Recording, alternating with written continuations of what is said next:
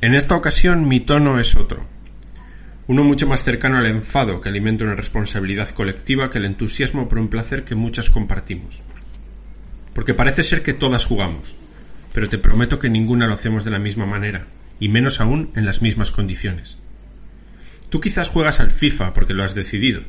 Yo lo hago.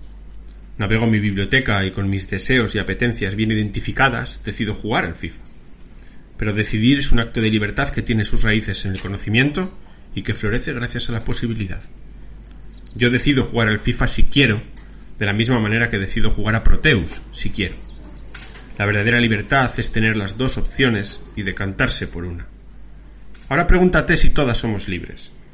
Si la niña a la que su madre le da la tableta con un juego de mierda gratis para poder descansar 40 minutos después de su jornada laboral de 10 horas declaradas por menos del salario mínimo interprofesional es libre para poder jugar a otra cosa. Pregúntate si vivimos en un estado en el que la escuela pública, la red de bibliotecas públicas y la oferta de mediación cultural pública permite que todas podamos decidir libremente jugar al FIFA en vez de a Proteus. No te preocupes, ya te lo digo yo. No. Y es que la receta de la posibilidad, y por ende la de la libertad, es mucho más compleja de lo que la autocondescendencia y el aislacionismo del mundo del videojuego y su inexistente mediación cultural han ido proyectando poco a poco. No jugamos al FIFA porque sea lo único que queremos hacer. Jugamos al FIFA porque es de lo poco a lo que nos han enseñado a jugar, de lo poco a lo que nos hemos enseñado a jugar. Porque solo existe un ente de mediación más eficaz que la sociedad educante, el capitalismo. Y encima es él quien dicta las reglas. La cuestión es, ¿y tú ¿Qué vas a hacer al respecto?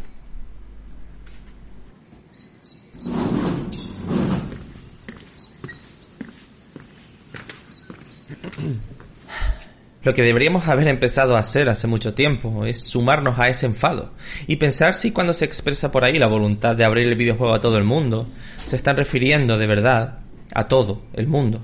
Si cuando se inaugura una exposición y se decide que en vez de un par de tabletas con juegos de manita, el dinero se va a una estatua de Lara Croft, la gente a la que estamos invitando a venir es esa madre aplastada bajo el peso de su propia realidad, o es la misma mercantilización de toda la vida para los mismos gamers de siempre.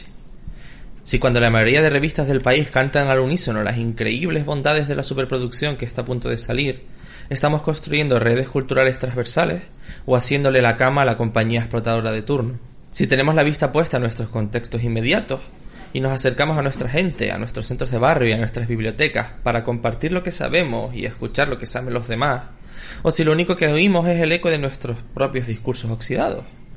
Si cada movimiento, cada texto y cada puerta que abrimos es una herramienta para que cualquier persona, sea quien sea y venga de donde venga, pueda encontrar su hueco mientras navega las turbulencias de este medio, del que quizás estamos demasiado convencidas de su pluralidad porque no somos verdaderamente plurales, ni diversas, ni abiertas, sino jugamos todas.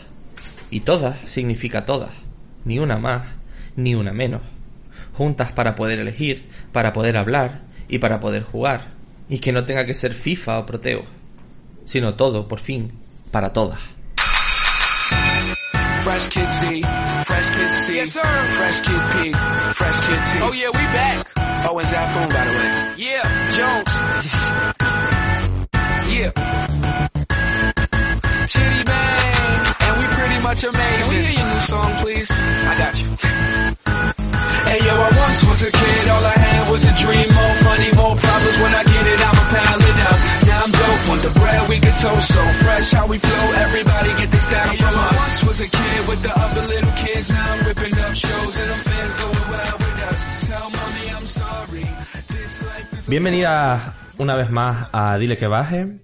Eh, hoy tenemos un tema de estos que habíamos pensado al principio de, idear todo, todo este programa y que teníamos muchas ganas de hacer y que no se trata tanto en esta ocasión de cuando nosotros jugamos, cuando nosotros jugamos y nos acercamos al juego, sino de eh, cuando trabajamos para acercar a los demás al juego.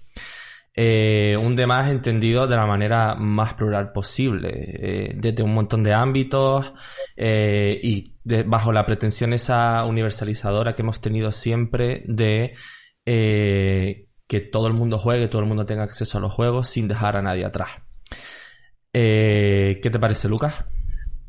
Me parece no sé si empezar así con este big statement de me parece el tema lo más importante, pero realmente claro, para mí es para mí ese es el centro de mi es el centro de mi vida laboral, es lo que llevo mucho tiempo trabajando, entonces para mí es, es poner un, una parte muy grande de, quién soy en, en este tema, ¿no? O sea que realmente estoy especialmente ilusionado, como tú decías, es es posiblemente el primer el primer tema que quisimos, uh, uh, que, que, dio, que dio origen un poquitín a toda esta conversación, porque al fin y al cabo no deja de ser todo lo demás una metáfora del ejercicio de mediación, de acercar los juegos al resto de personas. Entonces, uh, tenemos que estar a la altura, hermano, sí o sí, o sea, no queda otra. Cualquier cosa que no sea niquelarlo va a ser una decepción para el universo. Ya, es, es, como eh... el, el programa importante, ¿no? El turning point. Claro, Claro, claro, es ese momento antes del final del descanso, ¿sabes? Donde se marcan las diferencias, pues ya está, tío. Muy bien. Eh, sin presión, no hay presión. ¿Qué presión? ¿Desde cuándo nos ha afectado a ti a mí la presión? ¿Nunca? Bueno, como, como, como, como la presión nos afecta como a todo el mundo, nos hemos traído a gente maravillosa y, perfectamente preparada para hablar de este tema y que nos acompañe en este viaje. Hemos pasado a buscar por casa, como siempre.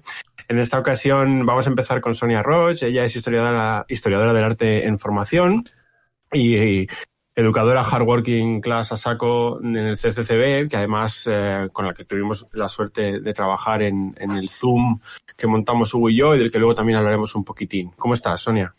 Eh, que bien, bien, bien. Aquí, que digo que qué presentación más guay me acabas de hacer. bueno, es lo si hay algo que quieras añadir, aquí ya sabes que no somos nada de etiquetas y que si quieres decir que no eres nada de eso y que lo que eres es, yo qué sé, eh, alguien que pasea por un terrat en confinamiento, nos parece magnífico también mucho porque con tanto sol me quemo demasiado, así que voy alternando un poco cuando no pica tanto el sol y ahí estamos. ok, en segundo lugar uh, tenemos a Marina Borruy, que ya tuvimos la enorme suerte de contar con ella cuando hicimos el episodio, ese maravilloso episodio cero y onírico ya en el lejano recuerdo de un principio de confinamiento. Mariona es comunicadora audiovisual, uh, crítica cultural, espe especializada fundament fundamentalmente en cine, pero que como ya sabemos es capaz de decir cosas guays y, y, y, y, deep y profundas sobre, sobre juegos también. Uh, ¿Cómo estás, Mariana? Bueno, bien, lo que las cosas deep y tal, yo, yo diría más bien eso, como esdrújulas y alguna otra interjección. No es tal. verdad, eso sería pedantería y tú eres de todo menos pedante, Mariana. No vamos a entrar, no vamos a entrar ahí, pero no estoy de acuerdo, no estoy de acuerdo. Y Hugo tampoco está de acuerdo. No, no, no. Bueno, gracias, chicos. y en último, y no, pero no menos importante, tenemos a Lola Prieto, directora, maestra, mi maestra antes que directora, ¿verdad, mamá? Sí, sí, sí. Primero mamá, luego maestra y luego directora. Exacto, ese mamá se ha colado ahí, evidentemente ya, ya no hay sorpresa como el otro día cuando dijimos que David era mi colega, pero a mí me va a costar mucho decir Lola, aunque a veces la llamo Lola, pero bueno, es, es eh, mi madre, pero antes, para este podcast, además de ser mi madre, es maestra y directora del Colegio Público Fray Pablo eh, de Colindres, um, un centro que a partir de que ella cogió la dirección, sobre todo en la, su segunda etapa, esto es casi como una serie, o sea, parece como Homeland, ¿no? Pero uh, que en esta segunda, en esta segunda etapa eh, decidió redireccionar didácticamente el centro a partir, o sea, utilizando como eje eh, muy importante dentro de la programación general de la escuela y de la programación docente del centro, la biblioteca escolar y donde además de convertir la biblioteca escolar en un centro importante a nivel libresco, también eh, la ficción digital tuvo una parte eh, fundamental, ¿no?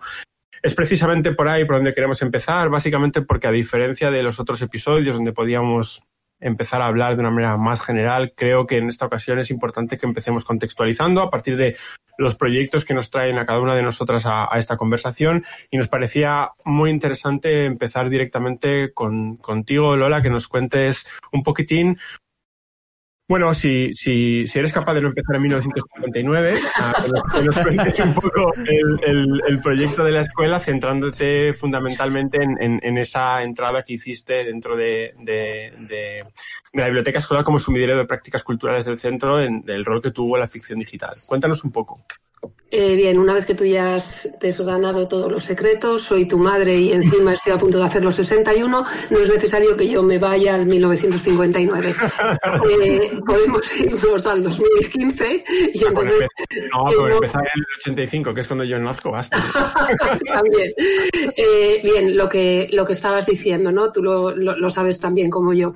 Eh, el, tema de que la biblioteca eh, fuera el, el- el centro, no sé si el centro o de, no centro, pero de donde surgen un montón de, de un montón de conciencia, ¿no? De conciencia de, de- enseñanza y de aprendizaje en la escuela, yo es algo que, que siempre, siempre estuvo ahí, ¿no? Lo hacía en, mi aula como tutora, trabajando un poco en solitario, y en un momento determinado cojo la dirección y pienso que se puede hacer. Se puede hacer un proyecto educativo de centro en el que realmente las criaturas sean, sean los, protagonistas y para eso mm, los libros, eh, las lecturas, la mediación en, todo lo que es, eh, todo lo que conlleva la biblioteca tiene que, tiene que tener el, tiene que ser el centro, tiene que ser algo muy importante. Eh, y bueno, pues a partir de ahí empezamos a, a hacer cosas. Eh, evidentemente, eh, es, com- es complicado. Bueno, tú tienes una idea y trabajar en, en un cole significa trabajar con un equipo. Entonces, eh, bueno, pues hay que ir, no puedes entrar ¿no? como un elefante en una cacharrería y decir esto se hace así, porque, porque os digo yo que sé mucho, que es bueno. Y es, eh, es bueno, pues ir, ir viendo que, cuáles son las cartas que tienes, cómo las puedes jugar y eh, ir. eh, Lucas, córtame cuando quieras, que no me No, no, he yo- ido 99, pero sabes que tengo tendencia. Sí. Entonces, eh, tienes esas cartas, ¿no? Para jugar y por una parte, por una parte tienes que ir avanzando, porque evidentemente el, si hay algo vivo en, este mundo es un, es un colegio, eh, eh, y, y- y las criaturas están creciendo y las criaturas están, están recibiendo absolutamente todo lo que hay a su alrededor y no puedes descuidar ese momento presente, pero también tienes que trabajar hacia lo que quieres, ¿no? Y tienes que ir formando todo eso. Entonces, bueno, pues hicimos, hicimos, luego lo hablaremos más despacio, ¿no? Eh, pusimos en marcha, en marcha una biblioteca que era una biblioteca con un fondo interesante, pero, pero escondido entre, entre, entre enciclopedias y, y cosas desfasadas. Bueno, pues eh, actualizamos. Había, había mucho ex libris de Franco ahí, ¿eh? Habría mu- había muchos libros de, de Franco. Y claro, hubo que hacer, hubo que hacer un descarte bastante interesante y eso por una parte, ¿no? Por otra parte, el, el, el el tomar mm, qué era lo que, lo que queríamos, ¿no? El plantear al, al claustro, al equipo docente, cómo la, cómo la biblioteca eh, podía tomar cuerpo dentro de las aulas, pero siendo, siendo el eje verte- vertebrador de- del colegio, crear la figura de la bibliotecaria que no pero con cuerpo real, ¿no? Que no, no, no la bibliotecaria que, que mm, se dedica a catalogar libros y hacer préstamos, sino la bibliotecaria que hace mediación y, y ayuda y forma en la, en, en la mediación del resto de los docentes. Es otra cosa complicada. Yo la verdad, claro, la bibliotecaria al final eh, era al final y al principio no era yo. Tampoco, eh, claro, y había que, yo también necesitaba formarme. O sea, eh, mm, había muchas cosas, muchas cosas que, que aprender. Eh, realmente ahí estuve bebiendo de, de quien en otro tiempo también bebió de, de lo que yo sabía, ¿no? Ahí estuve bebiendo de, de Lucas y de su máster y de su acercamiento a, a- a todo lo, lo libresco en, en literatura infantil y juvenil y los álbumes. Y luego eh, es irremediable que todo esto, todo esto que, que he dicho y que no he dicho nada, todo esto nos lleva a que esa biblioteca que va a ser, que es, que, que tiene que estar viva, que es un, es un espacio, pero además de un espacio es, es también un sentir, ¿no? O sea, tiene que estar viva en los chiquillos y en las chiquillas, tiene que estar viva en, en, en los docentes y, y tiene que ocupar, no puede ser solamente la hora de voy al préstamo, la hora de no, eh, es la hora del cuento, es la, la hora de la biblioteca, es la hora de- del recreo en el que es un espacio, de los espacios eh, que, que se tienen que utilizar y que se utilizan muchísimo. Y, y qué es lo que vemos? Pues, eh, a ver, siendo madre de mi hijo, porque yo ya, Lucas dejó de ser hijo de Lola hace mucho tiempo y ahora soy yo la madre de Lucas, eh, pues evidentemente los, eh, la, ficción digital tenía que entrar. Ya había entrado cuando yo era tutora y ya como tutora había, había estado trabajando con mis, con mis chiquillos y chiquillas de tercer nivel, quinto y sexto, y habíamos hecho cosas muy, muy guapas trabajando ficción digital, pero había que meterlo, había que meterlo en el colegio. Entonces, ¿dirías que la pulsión que hace que la ficción digital entre es más una mirada controlada, intelectualizada por parte, por parte de la dirección del centro que una, que una percepción de que es una realidad innegable en la vida eh, privada de la infancia y la juventud? Te pregunto, ¿eh? Eh, eh, o sea, la pregunta, no sé si la haces con, con o sea, es que la pregunta es que son las dos cosas. Es claro. que por una parte, o sea, es que si, no, no, podemos separar esas dos, esas dos visiones de claro. por qué, de por qué la ficción digital entra en el centro. O sea, no, por claro, una... que lo comentaba porque precisamente al principio decías, hablabas de la necesidad de que sea un, de que una biblioteca escolar o un centro escolar sea un entorno vivo y estar vivo significa estar atento a lo que rodea, ¿no? Entonces. Exactamente. Ahí, Entonces, sí. Entonces es, es eso. Eh, sí que es cierto que, que, bueno, pues, pues en este caso la dirección del centro coincide con una persona que por circunstancias eh, perso personales y valga la redundancia eh, está rodeada de, la, de, de, de esa, esa, esa, percepción de la importancia que tiene la ficción digital en, en, en nuestras criaturas. O sea, está, está rodeada de y discu discute, no más que discute, eh, habla y, y, le cuentan, ¿no? Me cuentas. Mm. Y, y, todo eso es evidente, o sea, no hace falta, no hace falta que nadie te convenza. En el momento en que, en que a alguien que está metido en el mundo de, de la educación le dices, ¿te has dado cuenta de lo que es este nicho cultural que los niños y las niñas están? Y dice, coño, pues es, perdón, coño, pues es verdad. eh, entonces, claro, o sea, es, hablamos de que es más una respuesta a una necesidad percibida que, que, eso, ¿no? Que una as debajo de la manga. Es decir, se dan las casualidades que a veces, a veces es, a veces nos da vergüenza, ¿no? Hablar de, de, la acción individual y de la casuística y de, oh, es que resulta que, que, pues es que es la madre de un especialista en, bueno, pues que también se podría haber obviado esa implicación individual y personal, ¿no? Y, y al contrario, es decir, hubo sí. la suerte de que una comunidad educativa eh, tenía respuesta a una necesidad evidente, ¿no? Sí, yo creo, yo creo que sí, evidentemente, o sea, para mí es, eh, volvemos a lo de, a lo de siempre, ¿no? Pues posiblemente si tú no te hubieras comido todas mis, mis sobremesas de mm. cuadernos de pedagogía y de, y de historias de educación, pues a lo mejor estabas haciendo otra cosa en lugar de estar haciendo esto. No, eh, no. Bueno, pues, pues, pues quizá.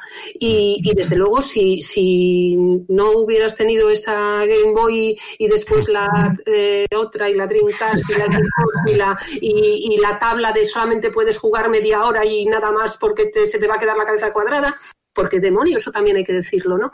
Entonces, posiblemente sin todo eso, pues, pues yo no estaría, no estaría, mmm, Oye, y si prefería, no me hubiera regalado una mega pizarra, mega. claro. Oye, y cuéntanos, cuéntanos un poco, un poco por encima, aunque luego entremos, cómo fue esta introducción de, del tema de los juegos y la ficción digital en la biblioteca escolar. O sea, exactamente qué, así como en, en, en, porque luego profundizaremos un poquitín en, en los retos sí. que hubo exactamente, pero en cuatro líneas, cuatro esbozos de exactamente, claro, porque no se trata de decir la ficción digital ha llegado a esta escuela, ¿no? Y poner una bandera, sino que requiere requiere una, una, una sistematización de la entrada de la misma, ¿no? Sí, o sea, en, en, principio, bueno, se dan esas circunstancias, ¿no? El, el, que yo noto esa necesidad, el que lo planteo, el que realmente en ese momento hay un, hay un equipo docente increíblemente receptivo a, a, a toda la historia y, eh, sin duda alguna, nos regalan, vamos, nos regalan por hacer un proyecto de innovación, bla, bla, bla, bla, bla. La consejería nos manda una, una tablet de cuántas pulgadas tiene aquello, ciento y pico.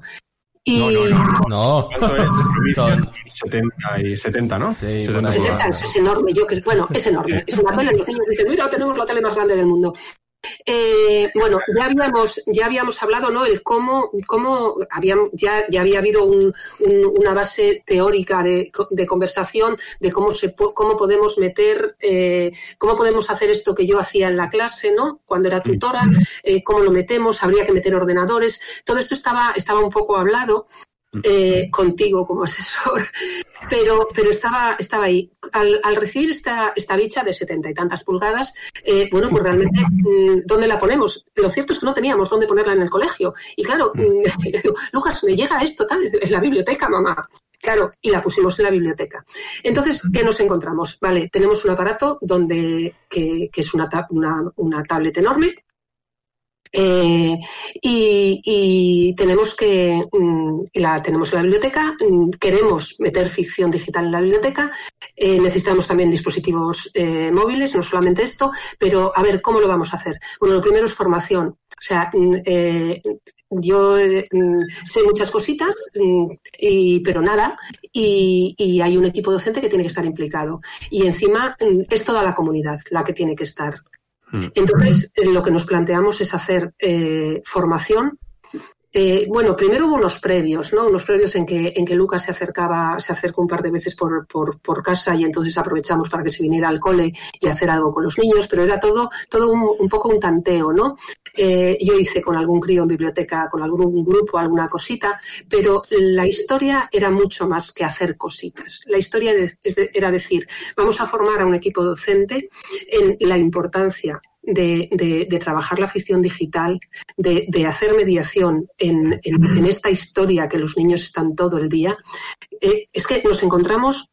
A ver, mm, eh, yo cuando, cuando os oigo a, vosotros, ¿no? Y sobre todo a vosotras, em, en mi colegio, os alucino, porque en, en, mi colegio hay muchos maestros, muchas maestras, eh, que es gente joven, pero que no han jugado nunca. Es más, aquel primer año yo oí comentarios de, ay, yo es que de, videojuegos nunca les he tocado. Mm, eh, yo he sido de deporte. Bueno, ¿y qué tiene que ver el culo con las temporas? Entonces, es, mm, es eso, ¿no? Pero ¿por qué? Y estoy hablando de gente increíblemente válida, que es que no se habían planteado, ¿no? Y claro, cuando ya somos personas serias porque somos maestras, pues ya dejamos, dejamos eso, eso de lado y lo que hacemos es gamificar. Vamos a dejar de hacer el tonto, ¿no? Y vamos a jugar. Y... de, los retos de los viajes conceptuales y formativos que, que, bueno, hablaremos también de los nuestros propios, de los vuestros y, del, en tu caso también te preguntaremos sobre eso, ¿no? Los viajes conceptuales y, formativos y competenciales del, personal docente, ah, porque es, todo, es todo un tema, ¿no? Entonces, o sea, metes la, metes la, tablet y te estamos comentando que no se trata simplemente de meter maquinitas y juegos, sino que se trata de hacer un proyecto integral del centro, ¿no? Y que empieza con, con, una, con una formación. Con una formación, exacto. O sea, tiene que empezar por ahí. Sí, se van haciendo cosas puntuales, ¿no? En plan, en plan, bueno, pues evidentemente tienes que estar enredando. Y más cuando te compras unos iPads, pues no les vas a dejar ahí muertos de risa. Pero la historia es hacer, es hacer un, un proyecto. O sea, a mí lo que me gustaría, y es difícil, ¿eh?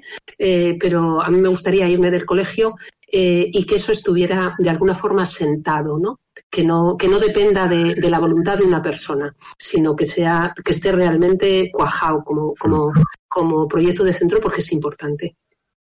Y es eso, hay que formar a maestros, hay que formar a, familias, es fundamental, o sea, no hacemos nada sin las familias.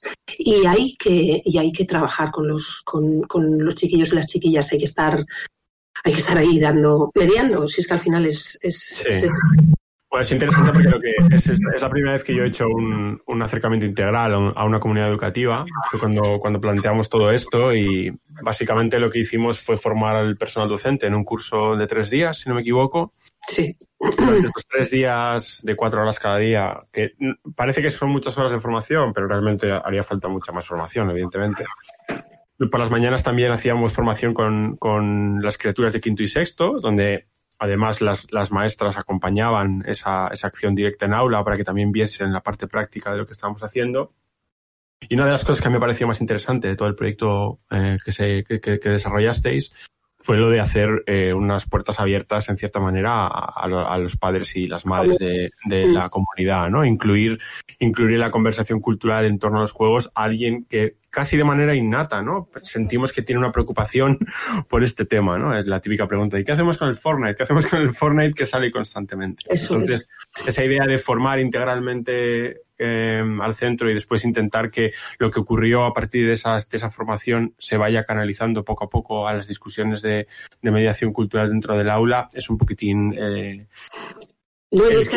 la patada inicial, ¿no? Lo que pasa es que el reto debería ser, debe ser después institucionalizar eso en un centro. Claro, y es que además, o sea, lo que estás diciendo de las de las familias es que es, eh, o sea, todavía, mm, vamos, todavía, todavía y siempre, ¿no? Es el, el cómo, mm, cómo ves eh, cómo ves el cambio en, en, en, las familias cuando, cuando hablas con él, cuando haces esa formación, ¿no? Que fue, que fue una tarde que hiciste dos tardes de charlas con las familias. No, una, una, fue una, fue una. Pasa es que, se, es que la hicimos el doble larga de lo planeado porque había mucha Sí, o sea, y, y es, es, eso, es el ver, claro, evidentemente de todas las familias del centro, hombre, hubo una, una participación importante porque, porque había como 30 familias.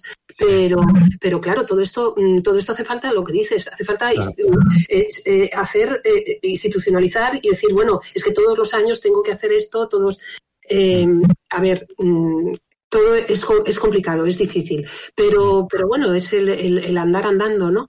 Y los sí. cambios, los cambios en las familias que, que, siguen el esto no va de libros y todo eso se, se nota y se nota en, en se nota, ¿no? El, luego, el... luego, sí, luego hablaremos también de la cuestión de la importancia de la validación, de la validación institucional en los cambios de, de, de mediación. Hay como cositas que van saliendo que, que iremos recogiendo después. Okay. Um, bueno, pues eso es el maravilloso proyecto del, del, Colegio Público, que la Biblioteca Escolar es un sumidero de práctica cultural y ese proyecto será un sumidero de conversación de aquí en adelante. Antes de que nos cuenten Mariona y Sonia la, su, eh, su, su, implicación y el, el, importantísimo rol que tuvieron dentro de, de Zoom, cre creemos que es, que es también importante contextualizar, ¿no? Que digamos, Hugo y yo, ¿qué, ¿qué, pretendíamos? No queremos volver a explicar yeah. Zoom con ese, con ese inicio que hemos dicho ya mil veces. No es una sala de juegos, es una sala de jugar, ¿verdad? ¿no? Sino, Hugo, o sea, ¿por qué, por qué fue Zoom? Uf, eh, es como la gran pregunta, ¿no? Que a lo mejor la gran pregunta, la, la, la, gran pregunta que nadie nos hizo nunca, el, el por qué, ¿no? Eh, de por qué Zoom. Eh, en realidad es un poco difícil de, Vamos a aclarar que nadie nos hizo nunca desde los medios. Eso, eso, a sí, eso me refería. Sí, sí, sí, perdón. eh, eso, este, como, es un poco difícil de responder de manera breve porque, como, además, como yo sé que esta pregunta venía, está como dándole vueltas. Y al fin y al cabo, el rollo de Zoom está muy ligado a lo biográfico de, de, Hugo encuentra a Lucas, Lucas encuentra a Hugo, bla, bla, bla, y pasan cosas, ¿no? Pero... Por si acaso, en una línea, Zoom fue la sala de juego experiencial diseñada en, eh, por, Hugo y por, y por mí en el CCCB dentro del contexto de gameplay, una exposición sobre la cultura del videojuego. Ah, y que estuvo abierta hasta que el COVID se la llevó por delante, como se ha llevado tantas otras cosas, ¿no? Era una, era una sala de juego abierta, eh, libre, ah, en, un, en un museo con muchísima relevancia en Barcelona, como es el Centro de Cultura Contemporánea de Barcelona. Ah, y eso. Entonces, sigue, perdona, Hugo.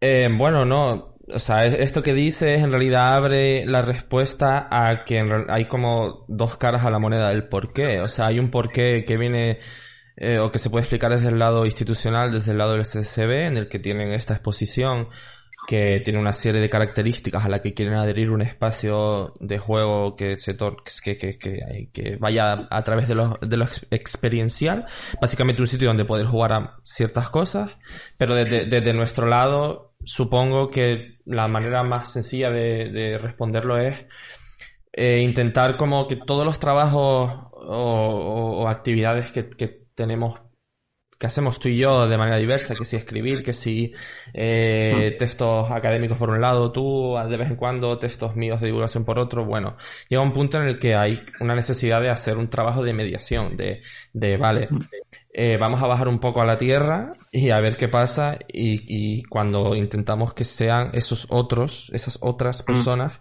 las que jueguen y cómo podemos servir nosotros a ese, a ese acercamiento, cómo podemos intentar crear un lugar en el que eso ocurra, cómo, cómo es eh, la creación de, un, de, de, un, de, unos protocolos de mediación para que eso ocurra y, y bueno, y, y, tener un lugar donde, donde poder hacerlo. Sí, una de las cosas además que, que cuando alguna vez nos han preguntado de Zoom y hemos, hemos insistido bastante y no nos han hecho mucho caso, era esta cosa de que Zoom era muchísimo más que una sala, que el Zoom era un, era un proyecto. Zoom era un proyecto que incluía muchas cosas, más allá de una selección de 20 juegos en un espacio muy bien diseñado arquitectónica y espacialmente. Uh, Zoom uh, era igual de importante la selección de un juego como la formación que hicimos con el equipo mediador. Zoom eh, era una serie de acciones periféricas como un club de juego familiar, como una formación docente. Zoom era una actividad para grupos escolares de la exposición. Zoom era eso, ¿no? Lo que tú estabas comentando era, era, era un, era un ente que tenía en su corazón el ejercicio de intentar aportar en el proceso de universalización de la cultura videolúdica en toda su pluralidad y que tenía un cuerpo. Y ese cuerpo era la sala, evidentemente, pero tenía muchísimas más cosas. Sí, hay, hay una palabra que tú usas muchas veces cuando hablas de Zoom que es como que es una centrifugadora y en realidad sí Mm. es como hu- hubo un día como que estuvimos discutiendo no sé si fue con David eh, si la palabra era centrifugar o centripetar pero Sí. creo que realmente puede ser centrifugar porque es como desde dentro coger toda esta idea del juego y del, del vídeo entre paréntesis juego e intentar centrifugarla a todos los rincones que sea posible para Mm. intentar que la pluralidad que ya de por sí existe dentro de en las obras como tal,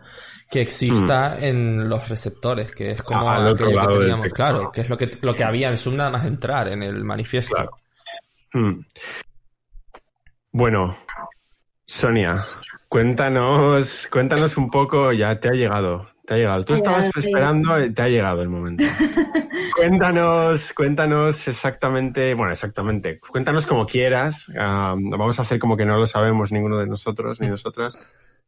¿Cómo llegas a Zoom? Ah, ¿Cuál fue tu rol dentro de Zoom? ¿Qué, o sea, qué, qué- qué- qué hacías ahí dentro? ¿Cómo lo entiendes tú también? ¿Cómo entendías Zoom? ¿Cómo lo entiendes ahora? Guay, pues Zoom fue una locura, o sea, una locura muy, muy guay. No, bueno, eh, llega, llega a Zoom como llega a la exposición de gameplay, como ya habéis dicho, Mm. y, pero bueno, ya desde el principio se nos plantea como, como un espacio diferente, como que no va a ser todo lo que ya hemos trabajado con anterioridad, porque, bueno, yo y el equipo en Mm. sí de, de educación, hasta el momento pues habíamos hecho visitas guiadas, Mm, Habíamos hecho mediación en sala, pero muy de, hola, ¿quieres que te explique esto? O, Mm. hola, ¿qué tal? No sé qué, ¿necesitas? ah?".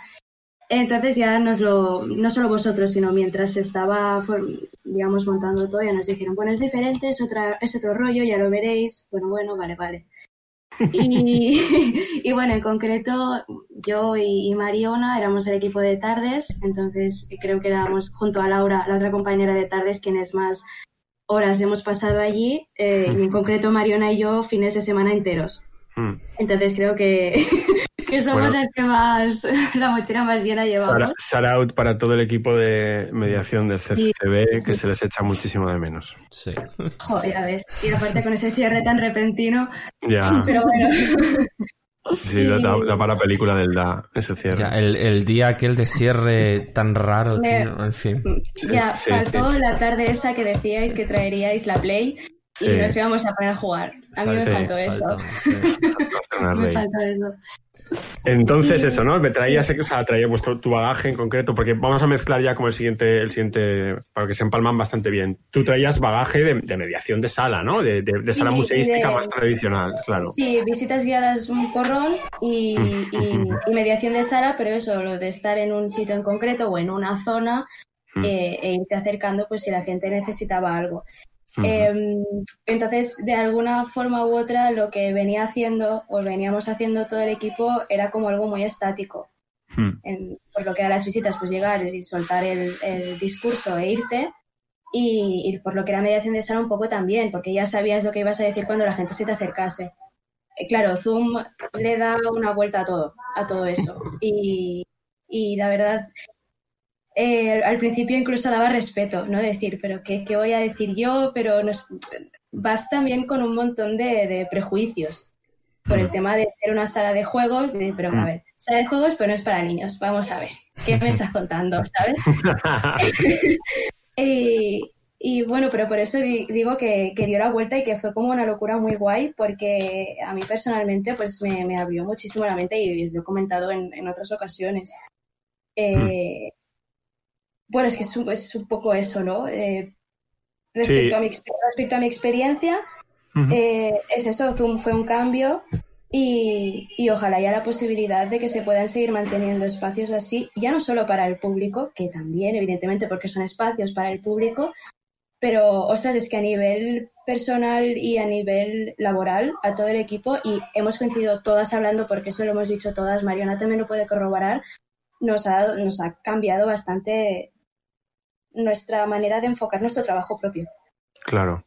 Entonces, Bueno, una de las cosas cuando es lo que por eso yo insistía, ¿no? En la idea del, del proyecto Zoom, que no era la Sí. sala y, y, y en, el- los, en los dossiers que preparamos y en las reuniones que tuvimos, eh, la insistencia muy profunda en que hacía falta tener el encuentro humano y directo con el personal para que entendiese cuál era el corazón de la idea, ¿no? O sea, y, y, y, y que en cierta manera yo creo que nos anticipamos bien a, al- a ese bagaje que, que dice que dices que arrastrabais de un tipo de dinámica concreta y que en Zoom creíamos que no iba a bastar. Por eso, por eso para nosotros, para nosotros fue muy importante tenerlo en la- tener esos encuentros, esa formación, Y, y esos- también, también decir que, o sea, yo personalmente lo, lo he descubierto a medida que, que iban pasando como las semanas.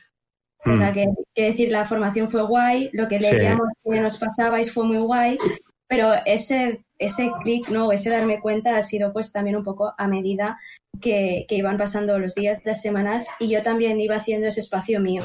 Claro, bueno, era la- también eso, eso es- siempre estuvo ahí, ¿no? El dejar claro que esto era, era exactamente igual lo que decía Lola de la escuela como un ente vivo, Zoom iba a ser un ente vivo y se trataba de asimilarse al espacio, ¿no? Y, y, y, bueno, por mucho que Hugo y yo hiciésemos en la formación inicial, es imposible comunicar un discurso cuando se trata de vivir en él. Entonces, claro, claro, era, era, era clave convertir, convertirte en parte integral de Zoom y eso no se hace en un día.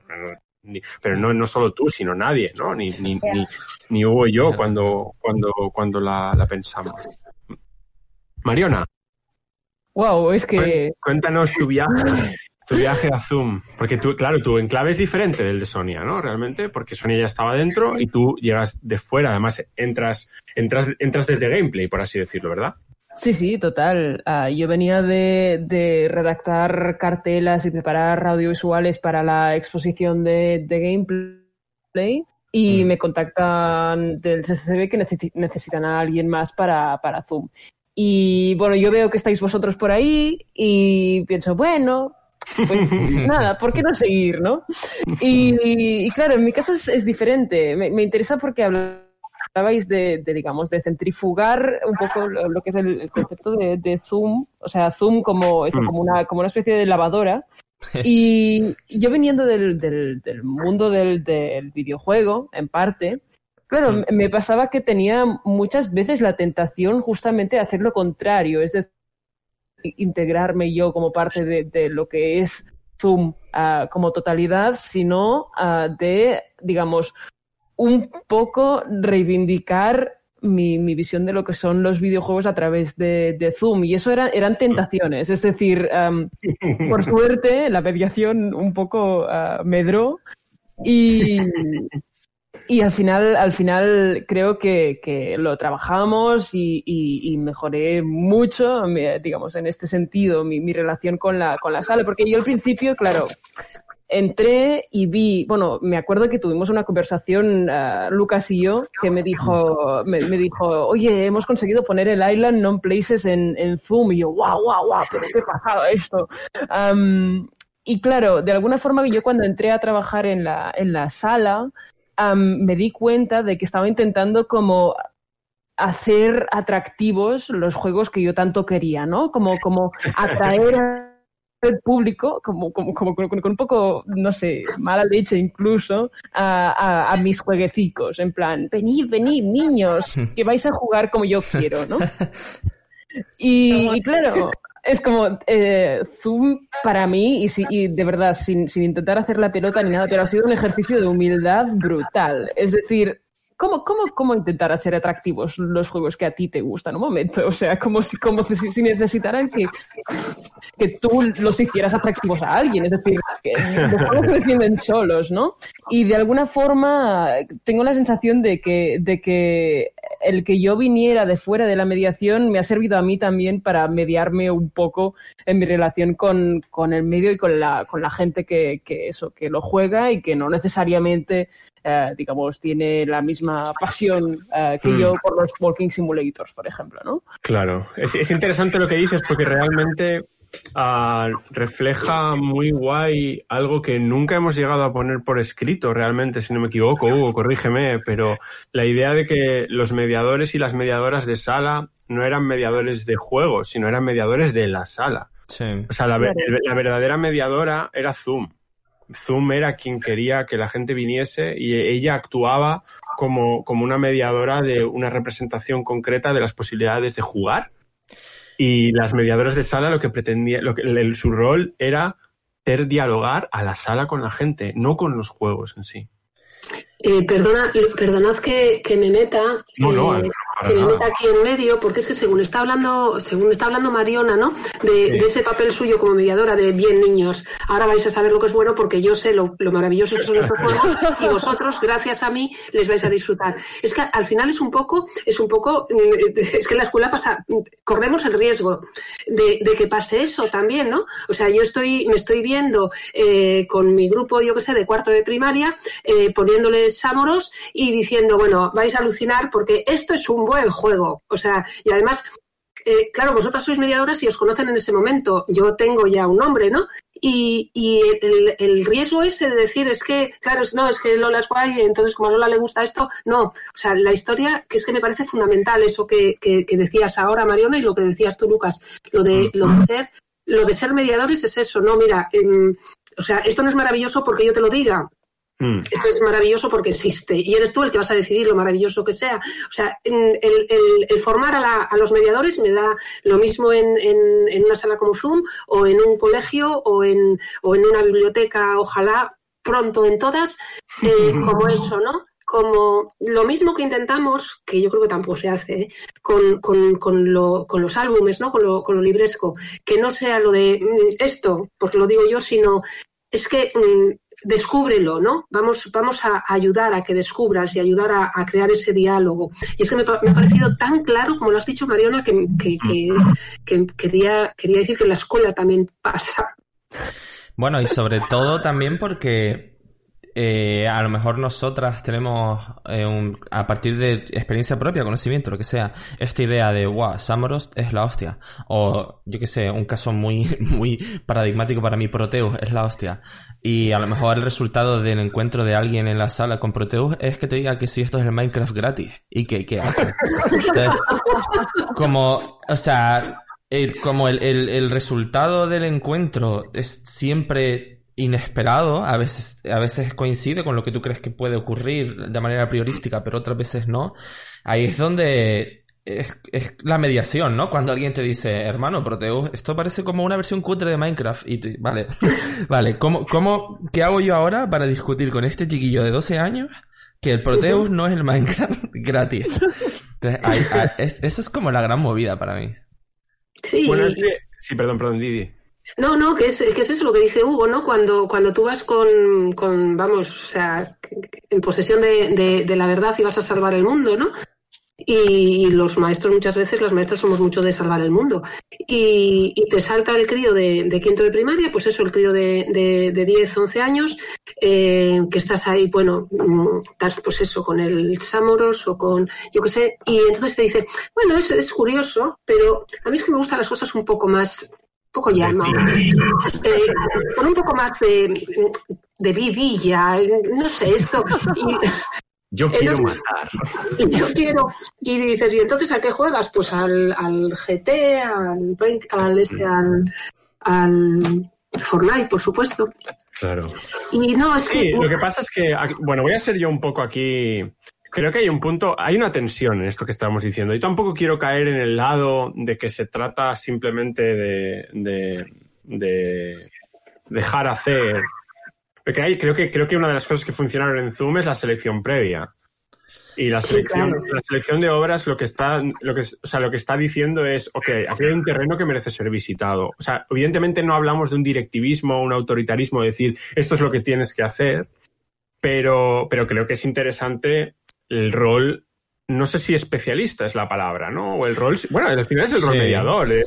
Esto Es que normalmente es- haces existe, pero la, la- la la- mediación al final es una construcción de caminos. O sea, evidentemente siempre decimos lo mismo, que no se trata de que todo el mundo acabe jugando al Islands, pero se trata de que todo el mundo tenga la posibilidad de acabar haciéndolo. Ese es el rol Claro. del entramado cultural universalizador. Ese es el rol de la escuela pública, ese es el rol del aparato museístico, ese es el rol del- de la biblioteca como institución cultural y entre todas deberíamos ser capaces de construir eso, ¿no? Entonces, evidentemente hay un, claro, pero hay un punto y aquí es donde hay que, hay que, uno no puede tampoco eh, em, porque cuando apelamos en la formación docente a la responsabilidad, apelamos a esto. Uno no puede obviar el rol de tener que decir, hey, mi gente, esto existe, ¿no? Y ahí hay un punto de tensión entre decirle a un teenager, eh, para un poquitín de jugar al Fortnite, escúchame un, un segundín, ¿no? Ahí, ahí, hay, ahí hay un punto de, bueno, de actuar como, como visibilizador que igual impone un poco, ¿no? Sí, a, a la hora de hacerlo, ¿te refieres? No sé, a la hora de, de, de, visibilizarse a sí mismo o a sí misma como alguien que sabe. Claro, pero, o sea, a lo que yo me refería, como de manera un poco más exacta, es que dentro de la propia concepción de Zoom y su organización conceptual que se tradujo al espacio en esas esquinas que estaban organizadas en torno a maneras de jugar o de acercarse al juego, cuando alguien, cuando un chiquillo te dice, mm, esto es el Minecraft gratis, es como, vale, mm, como- la mediación no es sobre el objeto, sobre la obra, sino sobre la manera de jugar. Porque Claro. es como, Proteus en ese momento es un punto de paso a que como intentar presentar esa otra forma de jugar concreta en esa esquina. Y eso para mí era como el, el gran reto absoluto. Porque es, Claro. es- a veces es un trabajo de construir solo, de gente que entraba en la sala que no ha jugado nunca, pero con, con esta gente que viene con unas ideas preco- no preconcebidas, sino concebidas a partir de su propia experiencia. Y tienes que hacer en el, en el- como en el mismo movimiento, ¿no? Como de construir y construir. Con una mano de construir y con la otra construir. Es como difícil. Era- era muy complicado y muy guay. So- Sonia, desde, desde tu perspectiva, porque claro, ah, aquí que Sonia y, y Lola podéis hablar los dos de las dos de, esta, de este itinerario, ¿no? Evidentemente, en vuestros campos de acción directa, en esto que estamos hablando, estaba mucho más presente el acto de hablar con gente que el, el tema en concreto, ¿verdad? O sea, tanto eh, Lola como Sonia, hubo un momento en el que decís, bueno, ahora me tengo que poner a facilitar culturalmente el videojuego. ¿Cómo es este proceso para ti, Sonia? Pues yo en el principio me agobié un poco, Mm. pero por el tema de, bueno, vi muchos videojuegos Mm. en la sala que yo no conocía, conocía un par y ya está. Y fue como un, bueno, te- necesito ir sobre segura porque soy una persona muy insegura en general. Y fue como un, vale, en- me agobié por el hecho de tengo que conocerlos todos porque hasta que no los conozca todos no puedo empezar a, a hablarle a los demás, ¿no? Ujú. Eh, pero todo fue fluyendo muy, muy, todo fue más fácil de lo que me había montado. bueno, claro, me pasaba las tardes. Claro. No, pero al final fue como, también es verdad que Mariona ayudó un montón, porque es como, ah, lo hemos hablado en otras ocasiones, ¿no? Lo que tenía Mariona a mí me faltaba y, y a Laura también, y lo que teníamos Laura y yo, pues le faltaba a Mariona, ¿no? Y realmente fue un- una conexión muy guay y ella ayudó bastante a, a este acercamiento y a este decir, eh, bueno, vamos a conocerlos bien y sin, y sin calma. Yo lo que hacía al principio fue, pues con los juegos que más empaticé o más me gustaron, em, iba a lo seguro, ¿no? Cuando venía alguien y te decía, bueno, ¿y qué, y qué, qué- qué puedo hacer? Que no sé qué. Y claro, siempre con la voz de Lucas en la cabeza de no guiéis, no guiéis a nadie, No expliquéis los no juegos. expliquéis los juegos, no presentéis, no presentéis la sala, no hagáis nada de eso. Pues intentando Te ha crecido barba, poco, Sonia. pues, ¿qué? Que te ha crecido barba. que, no- que ahora solo tiene bigote. Ahora eso, ahora, ahora le ha crecido bigote. Pues, de algún modo te acababas llevando a esa gente a, a donde tú querías, ¿no?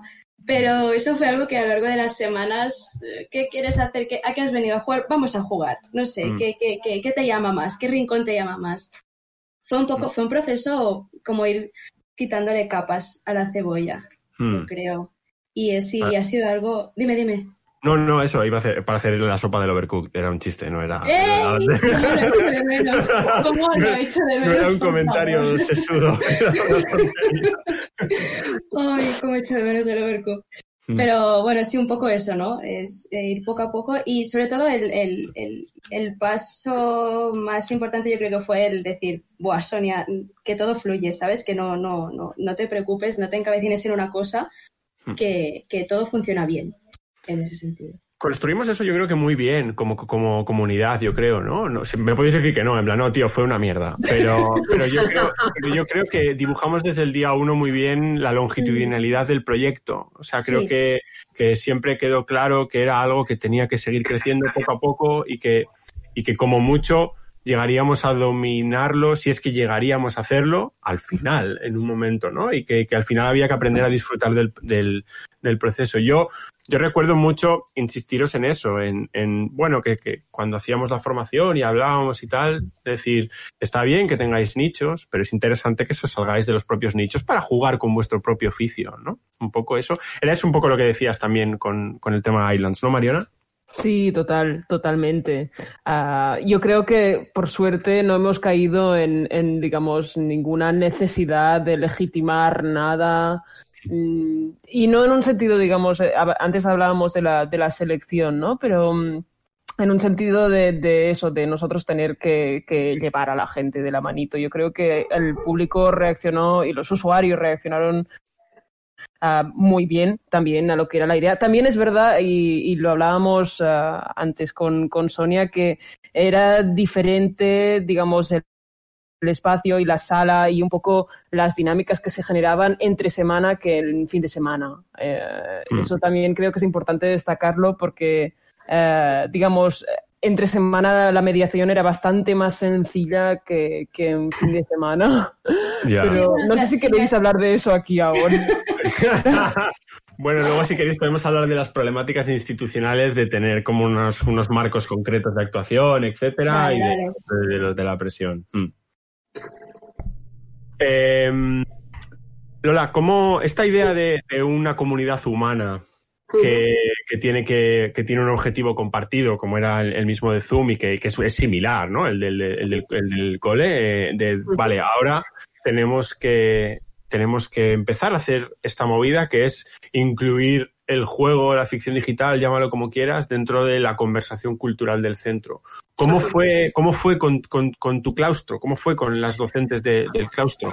Bueno, hay un, hay un antes y un después. Hay un, hay un momento que es cuando se, cuando, cuando hacemos todo esto, tú sabes, que, que hay un claustro mm, formados fundamentalmente por, por personas interinas, por maestras interinas, pero, pero con una posibilidad de continuidad en el centro, que, que además se suben al carro que les interesa muchísimo.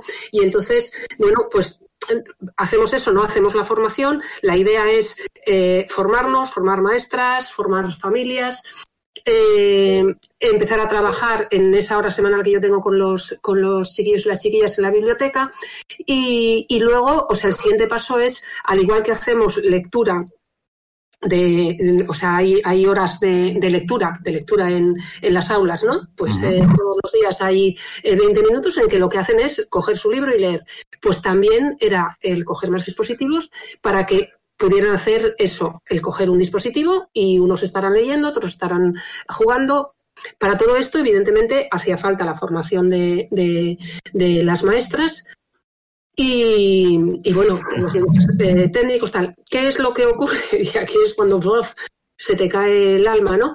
Bueno, pues todo, todo eso llevaba un, un recorrido bastante, bastante interesante porque porque la gente estaba entrando porque la gente estaba estaba jugando ya en casa porque porque decían lo de ay es que he estado ayer hasta no sé qué hora jugando tal o sea mm, y este tal quién es este Eh, está en el iPad eso estoy hablando de las maestras no del equipo de Sí, ¿no?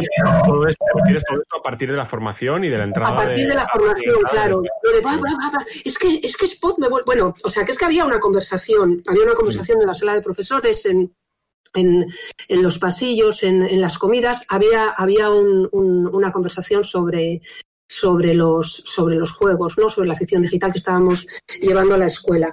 Y, y además era eso, era lo de, "Jo, es que qué guay, es que muy bien. Igual que había una conversación también, o sea, y no, y tengo que hacer el paralelo sobre los álbumes, ¿no? El álbum era, era, era algo totalmente inexistente en, en mi colegio, o sea, estaban ahí, eran los cuentos para niños. No, no son los cuentos para niños, son, son, son álbumes ilustrados. Y entonces todo eso está, está bien. ¿Y qué ocurre? Bueno, pues que, que estamos en la escuela pública, que hay muchas cosas que hay que cambiar y es que las direcciones no tenemos ninguna capacidad de formar equipo. Hmm. Y, entonces cuando todo esto se te cae y te viene gente que no solo no está formada, que eso, bueno, pues es un, es un palo, ¿no? Pero siempre puedes volver a formar. Pero cuando no, no, no, no, no hay, no hay, no, no hay, no hay. a ver, el, reto es, es, siempre lo decimos, ¿no? Es sistémico realmente. Bueno, y es el motivo principal por el que yo dejo la uni para, para hacer formación no inicial en, lo que serían los programas de magisterio, sino de personal docente en servicio, porque, porque, porque hay unos agujeros de, de la hostia. Claro, claro. Yo, la historia es esa, ¿no? O sea, yo, mm, por ejemplo, de cara al año que viene, o sea, este año, este último año ha sido un año, bueno, en que, en que yo he seguido trabajando. También ha coincidido, bueno, pues ya sabes, ¿no? Una baja, bueno, pero y encima luego el, el, Nací en 1959. No, vamos a ver, niñas, he estado cuatro meses de baja, pero he ido a la escuela hace... no pasa nada, Lola. Ay, es que de verdad, es que me, me, ataca desde chiquitín. Que, que no, es mentira que, la historia es que este año, bueno, pues eh, hemos seguido con el proyecto está ahí, por supuesto, y, y, bueno, este año tendría que haber entrado ya a las aulas si no he entrado. De cara al año que viene hay un equipo que además va a ser un equipo ya definitivo porque, porque vienen, eh, vienen bastantes personas ya definitivas en el centro. Mm. Y, y, bueno, pues yo ahí me planteo, ¿me jubilo o sigo dos años más y, ponemos esto en marcha. O sea, y seguimos, ¿no? Con, la base que tenemos, cogemos a los nuevos, hacemos formación, empezamos tal, compramos dispositivos, vamos, sentamos. Eh, no sé, no sé lo que va a pasar, pero creo que pero creo que hay que hacerlo. O sea, no sé si se va a hacer en Fray Pablo, no sé si en Fray Pablo se va, se va a, va, a coger cuerpo. Sí que la gente de mi equipo quiere que siga, que siga eso. O sea, hay, hay voluntad. O sea, eso es ¿no? La, falta es mirar, mirar hacia arriba, o sea, cuando uno mira desde lo que uno puede hacer individualmente y ve los contextos donde se puede dar continuidad a las cosas, al final dependen, dependen de esa casuística de la que hablábamos al principio, ¿no? Depende que haya alguien que continúe esto, como no hay, hay un tejido de permanencia, por así decirlo, que es realmente lo complicado, ¿no? Pero no sé, yo creo que hay que, yo creo que hay que pelearlo. Yo creo que, hay que pelearlo porque, porque es que merece la pena, porque es que cuando cuando has visto mm, cuando has visto la luz no cuando has visto en, lo poquito que hemos podido hacer porque porque ha sido súper súper guay pero pero ha sido poquito. Porque ha sido eh, eh, ha sido una formación pero pero tampoco luego mucha charla y tal pero pero ha sido pues eso no pocas horas cuando, cuando ves eso, cuando, mm, cuando ves que los niños, que los padres hicieron la formación, responden de determinadas. Bueno, esto quizá lo hablábamos luego, ¿no? En esas experiencias y tal. Pues yo creo que una cosa que hay que dejar muy claro, eh, y creo que es una cosa que Hugo y yo queríamos decir desde el principio, es el, viene de lo que estamos hablando. Cuando hablamos del Colegio Público Fray Pablo de Colindres, no estamos hablando de un colegio experimental de Sarriá. Hablamos de, ah, hablamos de un colegio de un pueblo pesquero eh, del norte del estado, en Cantabria. Eh, ¿Con cuántas familias tiene? Son, son... tenemos 180 y tantos alumnos, unas 130, 130, 140 familias. Eso es, hablamos de un colegio pequeño. público, de una comunidad concreta, uh, anclada realmente en, en, en, en, lo que es. O sea, es, es, es, es un colegio de lo más normal, con una. Es real, mi hermano, 100% real. 100% real.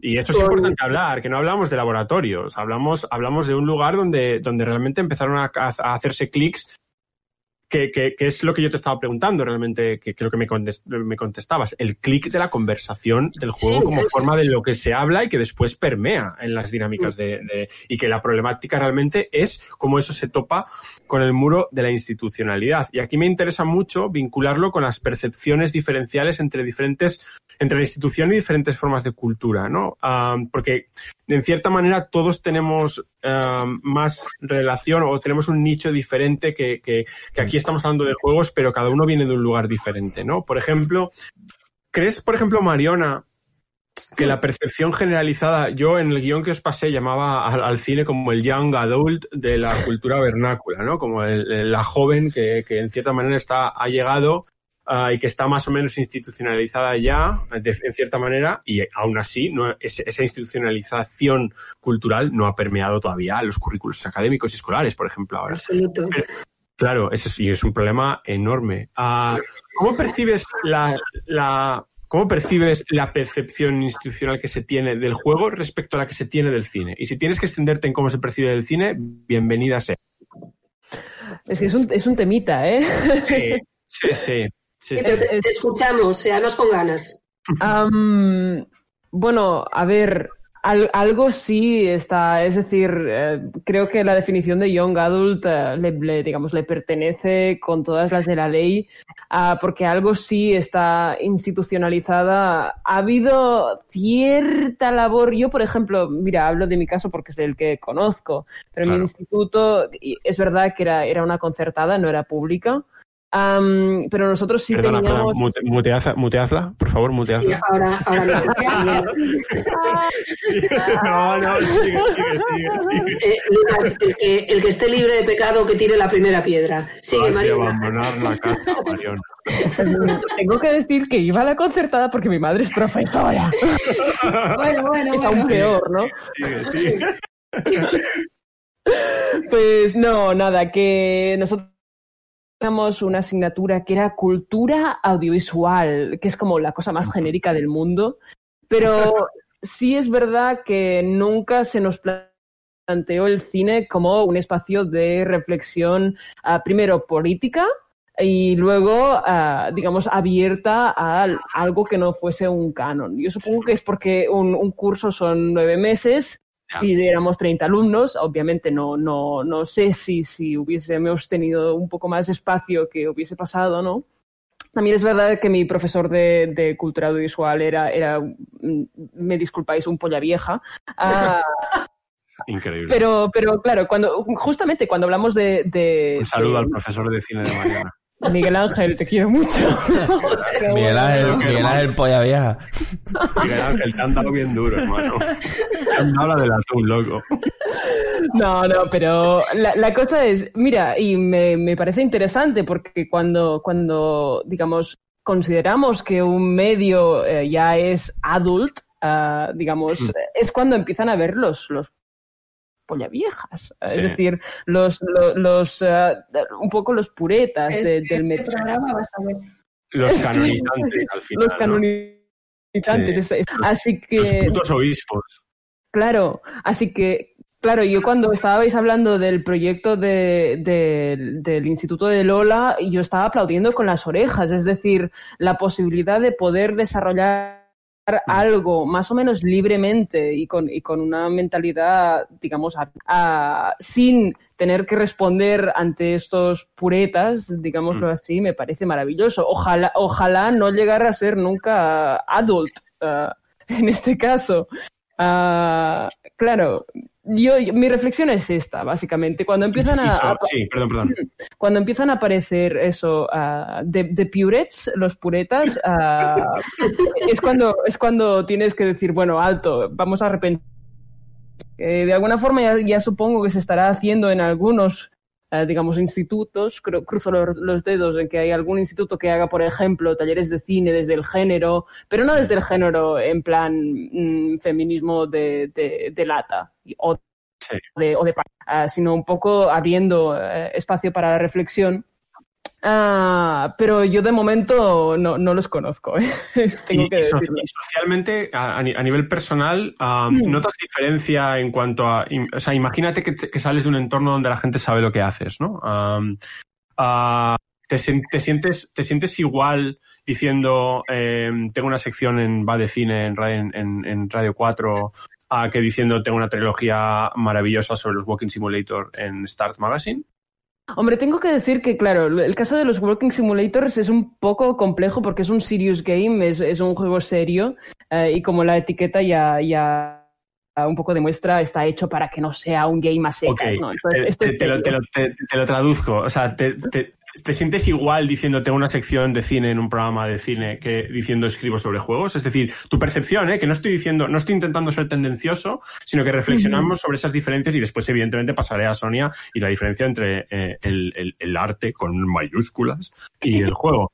Ah, o sea, pero, socialmente crees que hay, que hay, que hay, hay todavía gap, hay espacio. Bueno, ah, si hay una cosa que dicen de la generación Z es que intentamos ser originales y, e- y diferentes y creo que en este, en este digamos, sentido, sí, uh, un poco estoy intentando reivindicar yo personalmente realmente como individuo a, mi, mi, arraigo con, con, los videojuegos. Me encontré mm. el otro día con la, con la bibliotecaria justamente y me dijo, bueno, claro, es que, claro, cuando teníamos la biblioteca abierta, pues, claro, venían los niños, pero solo venían a coger la hobby consolas. Mm. Ni siquiera se acordaba del título de la revista, pero bueno. Mm. Y, y claro, en este sentido que yo le estuve a la pobre mujer uh, sobre, bueno, pero, pero, bueno, que tenemos que, que, un poco que promover, investigar sobre esto. Así que yo supongo que sí, que nos han criado a, a por lo menos a Sonia y a mí para, para un poco reivindicar, uh, digamos, nuestra uh, individualidad y originalidad. Por lo tanto, a mí, mm, pues sí, me da un poco lo mismo. Entiendo que uh, esto es desde una perspectiva de generacional. No sé si, si. Ahora no quiero llamaros viejos, ¿vale? Pero. Uh... Bueno, bueno, bueno. a, mí, a mí ni se te ocurra, ¿eh? no, no, no, no, no, Lola, a ti no. A ti no. Uh... Pero claro, no sé si cambiaría, digamos, cambiando el punto de vista. Mm. No sé si me explico. Sí, sí, totalmente. Para que te hagas una idea, para darle un, dar un dato a esa conversación con tu bibliotecaria, no sé cómo es en el consorcio de bibliotecas de Barcelona, ¿eh? Pero, mm. por ejemplo, la, la, Diputación de Barcelona no contempla la compra de videojuegos. Es decir, las bibliotecas de la Diputación de Barcelona que compran juegos lo compran a través del ayuntamiento, si no me equivoco, y no de, de la Diputación. O sea, en las partidas presupuestarias de la Diputación, la Diputación no compra juegos. O sea, como, como norma, ¿eh? Es muy heavy esta movida. Es, o sea, me, me, parece, me parece heavy. No, no, o sea, que ya hay, ya hay como, ya hay, ya hay una, una brecha ahí entre lo que una bibliotecaria puede hacer y o sea, ya no es solamente una cuestión de percepción, a veces es una cuestión de acción directa, ¿no? Es, es un problema. Habría entonces como una tensión entre la necesidad de los puretas y, y el mm. eterno eso. Buah, sí, es interesante. Sí. Da, da, para, da para un podcast nuevo, porque has dejado como medio entender como que los videojuegos no tienen puretas y está plagado de puretas. Pero, claro, pero claro, claro. Ya, ya, ya, hablaremos en otro episodio de los puretas de los juegos, que anda que no hay. Y, mm. y no hace falta ni que pasen de los 18 años. Eh, Sonia, arte el arte con mayúscula, tú como historiador del arte en formación, o, o sí, ¿no? Estás, estás... Acabo, sí, nada, en un mes entrego el TFG. Pues, increíble. Que, ¿Cómo, cómo percibes, o sea, claro, porque en cierta manera supongo que trabajando en un museo, el, el, link, el vínculo con toda la parte más, no sé si canónica es la palabra, aunque bueno, el CCCB es un lugar especial, ¿no? Para, para este tipo de cosas. Pero, pero con toda tu formación, etcétera, ¿cómo percibes la relación eh, entre eso, entre, entre lo evidentemente autorizado que está el arte de cualquier tipo realmente respecto al juego. Yo aquí a, a, hago como dos distinciones porque una es a nivel personal, por ejemplo, uh -huh. el hecho de que hubiera una exposición sobre videojuegos no me pareció nada raro, fue como uh -huh. un, ok, guay, o sea, habéis uh -huh. hecho una exposición de cuántica, porque no vais a hacer una de videojuegos? sí. Pero sí que es verdad que eh, eh, bueno, el CCCB, así dicho muy rápido, cada seis meses más o menos se va cambiando de exposición. Mm. Entonces, cuando te digo, bueno, ¿y qué exposición viene ahora? ¿Qué te toca? Bueno, videojuegos. ¿Videojuegos? ¿Qué? Sí, y habrá aparte una sala, una sala de juegos, quiero decir, eh, yo creo que el problema es eh, la institución, ¿no? El hecho de que eh, la institución siempre es quien decide lo que es arte y lo que no. Y esto también da quizá para otro programa, sí, pero, sí, sí. pero más o menos eh, es eso, ¿no? A mí, a nivel personal y mi círculo, a nadie no, no, nos sorprendió que el videojuego entre en la institución y se, y se meta en una exposición de CCB no es un museo como tal, pero sí que tiene una, una parte que actúa como museo, como una parte museística, entonces eh, que el videojuego estuviera explicándose como unos meses antes estaba explicando Kubrick, hmm. pues a mucha gente le petaba la cabeza. o sea, es verdad. Eh, sin embargo, mucha otra gente lo agradeció. Hmm. Y gracias también a, a, a, que el videojuego entrara en un espacio como es el CCB y estando como está en el centro de Barcelona y todo eso, yo creo que también hizo que eh, muchos usuarios, usuarias que normalmente no se acercaban al CCB, ahora sí que se acercasen. Uh -huh. Entonces, dime, dime. Dentro del, del, programa de Historia del Arte, sí. ¿qué, qué claro, claro, obviamente, yo quiero ir ahí. O sea, ¿qué, que entiendo que en las disciplinas que abordáis o que podéis abordar, porque entiendo que tenéis un, un- un itinerario donde la optativi- optatividad es amplia, am, entiendo que, qué disciplinas se pueden abordar dentro del, del- de cuatro años de, de un grado de historia del arte. Bueno, es, es un desastre. Las optativas realmente son un desastre en la carrera. eh, y soy muy crítica con eso de- desde que me di cuenta que lo soy. Pero las optativas solo las tenemos en cuarto Ajá. y eh, digamos que un, el curso tiene 10 asignaturas, pues tú puedes elegir 8 optativas porque solo, bueno, las otras dos son obligatorias. Hmm. Em, entonces, ¿qué pasa en las optativas? Que eh, solo hay un grupo de cada optativa. Es decir, eh, si yo trabajo por las tardes y el itinerario que yo quiero tirar es, yo qué sé, la arquitectura gótica eh, europea, pero esta asignatura está por las tardes, Mm. yo no puedo optar a esa optativa, no puedo elegir esa optativa. Entonces, es como, a fin de cuentas, eh, yo creo que la universidad ya tiene calculado quién sale especializado de qué. En mi Mm. caso, eh, es, mis optativas son un poti-poti porque siempre he estado eh, regida por que trabajo por las tardes, entonces he cogido un poco de todo. La, de videojuegos no hay nada. O sea, lo más parecido que hay, se podría decir, es eh, cine moderno y contemporáneo, para que os hagáis una idea, que esta la estoy haciendo, pero no, no hay nada. De hecho, no, no se habla del videojuego como arte, ni siquiera se habla del videojuego como expresión ah, artística. Y entiendo que hay posibilidad de abordar, evidentemente, el arte pictórico, la escultura, la Y tal, arquitectura. sí, sí, todo esto obligatorio, todo esto desde, desde la antigua Mesopotamia. Eh, aunque bueno, me sale mal porque esa asignatura queda como muy colgada porque es arte mesopotámico y antiguo Egipto ahí en tres meses todo potente. Pero sí, lo coges desde ahí, pasamos por Grecia, pasamos por Roma, pasamos, tenemos como cuatro asignaturas obligatorias de arte medieval. Luego vamos a Renacimiento, Barroco eh, y a partir de ahí todo el moderno y contemporáneo. Si al final el, el polla vieja no es solamente una, no, o sea, no es una persona, realmente es un ente No, no, muy grande, es una ¿no? Es la ins- institución. Es la institución. sí, sí, Eh, no, no. y- ¿cómo? y- ¿Cómo se llamaba el, pro- el pobre profe de, de, Mar- de? Miguel Ángel. Miguel Ángel. Miguel, Miguel Ángel, no estás solo, la V está contigo. Si solo fuera la V. realísimo, Ya. realísimo. Pero Eh, sí, y aparte, ya, ya, ya, ya acabó, ¿eh? pero No, no, no, no acabes. yo, yo creo que es sería importante que esas cosas se trataran porque no es lo mismo, o sea, no se pueden seguir haciendo asignaturas del mismo modo como se hacían hace 20 años, Mm. y menos en la universidad. Eh, quiero decir, cada vez la edad de los profesores está más alejada de la edad de los alumnos que entran con 18 años.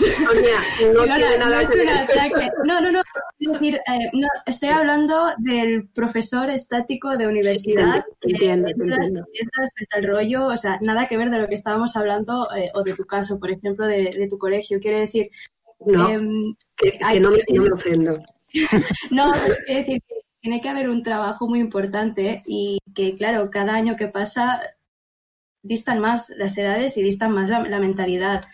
Y, y yo creo que tendría Bueno, que yo creo, yo creo que aunque no sea una cuestión de edad, hay una cuestión de que de cada 10 profesores que, y profesoras de universidad que se jubilan, Sí. contratan uno. Ah, y al ritmo en la que evoluciona la conceptualización de, de la cultura como ecosistema, eh, ese- esa, esa falta de, de- de- de profesorado Ah. domi- dominó, ¿no? Es decir, que Mm. haya como una especie de, de reflejo ecosistémico en el profesorado de lo que está siendo la vida afuera, ah, evidentemente creo que influye, o sea, influye, Sí. influye esa falta de, de no, no sé si renovación, pero sí de convivencia de diferentes perfiles etarios, de diferentes edades en el, en el Mm. profesorado. Sí, y no aparte- todo- sí, perdón, perdón. No, no, no, no, dime, dime. Se No, iba a decir que no podemos depender de, de Lola, quiero decir, de que alguien Claro. tenga como la, la- la- Claro, pero esto lo decimos siempre, que no podemos pretender que alguien eh, voluntariamente decida dar los pasos, sino que debe ser el sistema quien garantice que estas cosas ocurren.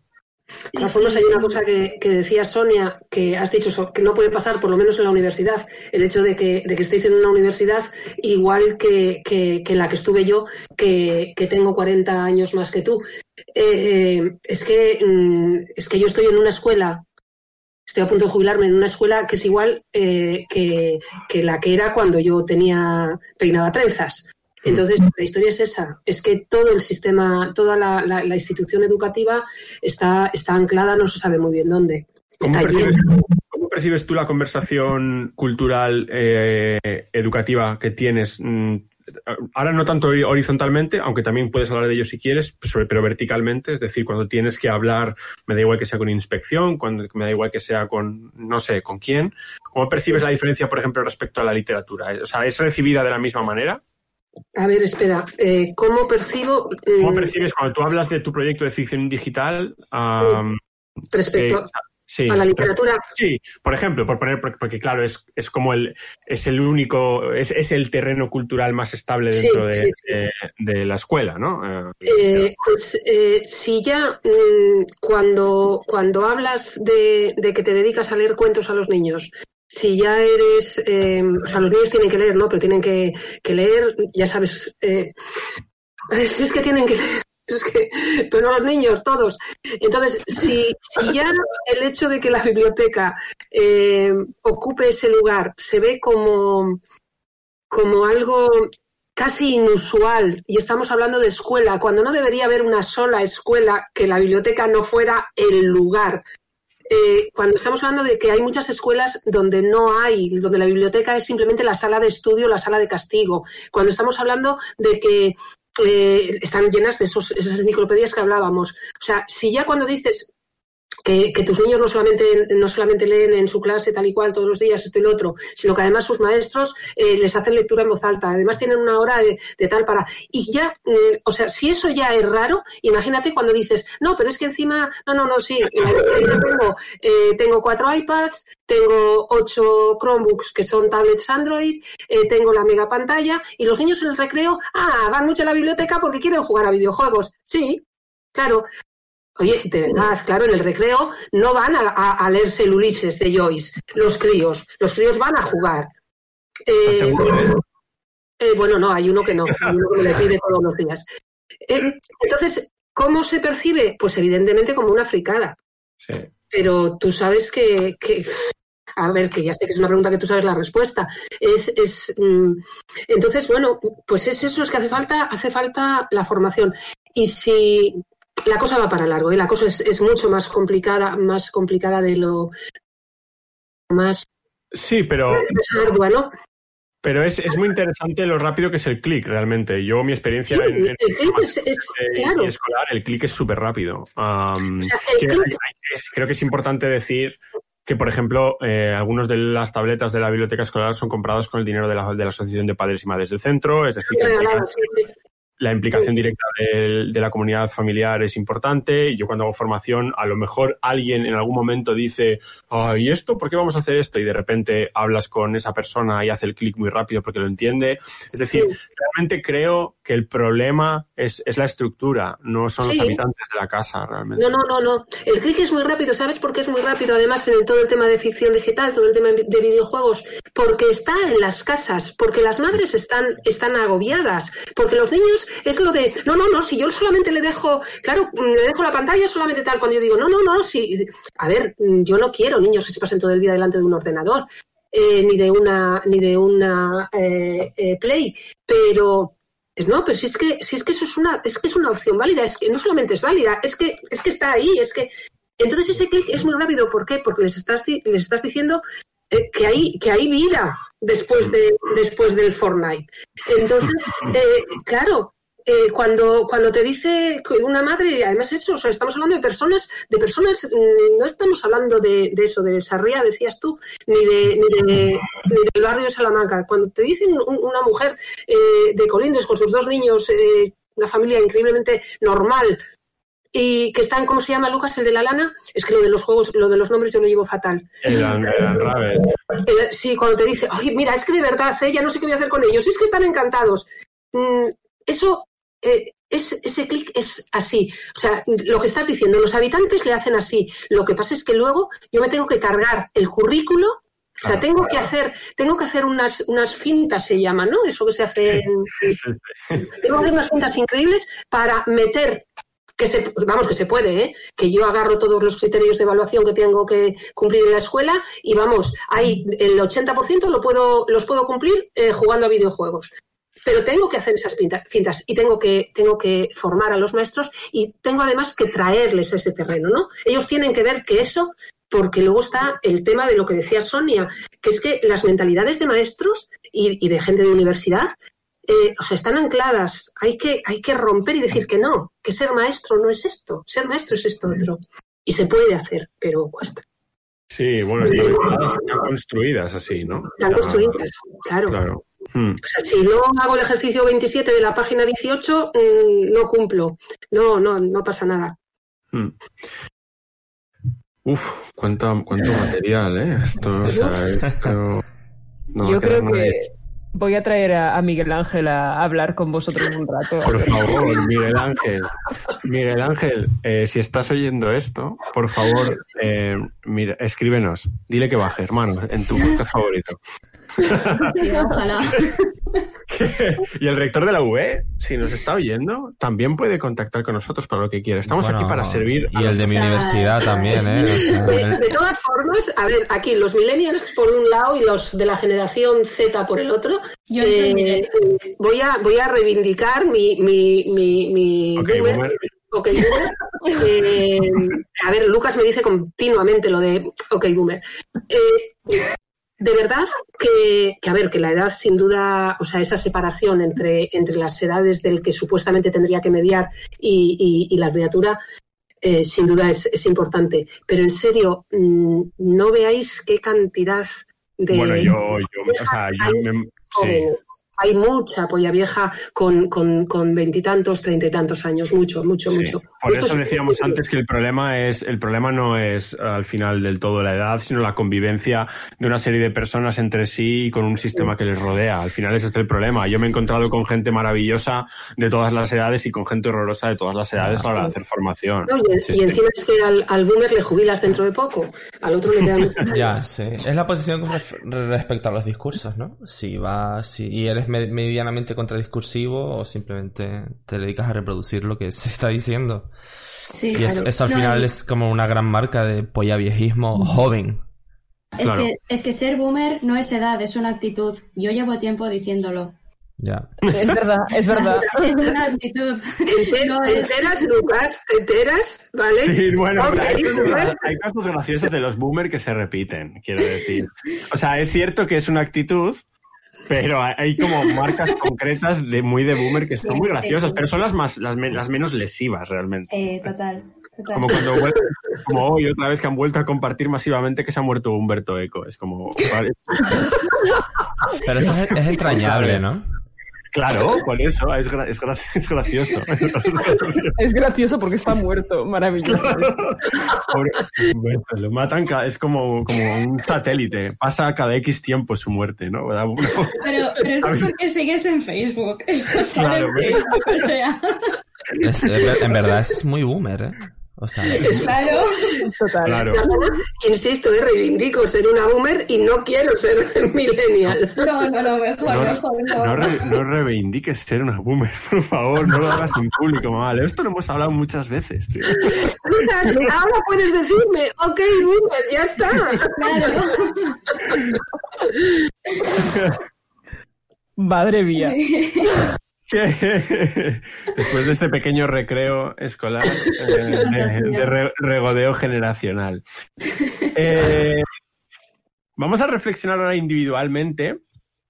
cuando os pasé el guion, realmente no, o sea, no os pedíamos eh, deberes, pero sí que hay cosas donde apelábamos a que reflexionaseis en lo que es puramente experiencial, ¿no? a anécdotas concretas que os pareció significativo o, importante de, vuestra vivencia en estos diferentes proyectos, tanto positivos como negativos, eh, que, y que además que sean eso, representativos de, dinámicas que os parecen o, eso, o representativas de, todo lo que estamos hablando aquí, o, de posibles cambios, etcétera. Hugo, como tú también fuiste mediador de Zoom, que es algo como muy guay realmente, el haber estado en, los dos lados del texto, me parece, me parece muy guay.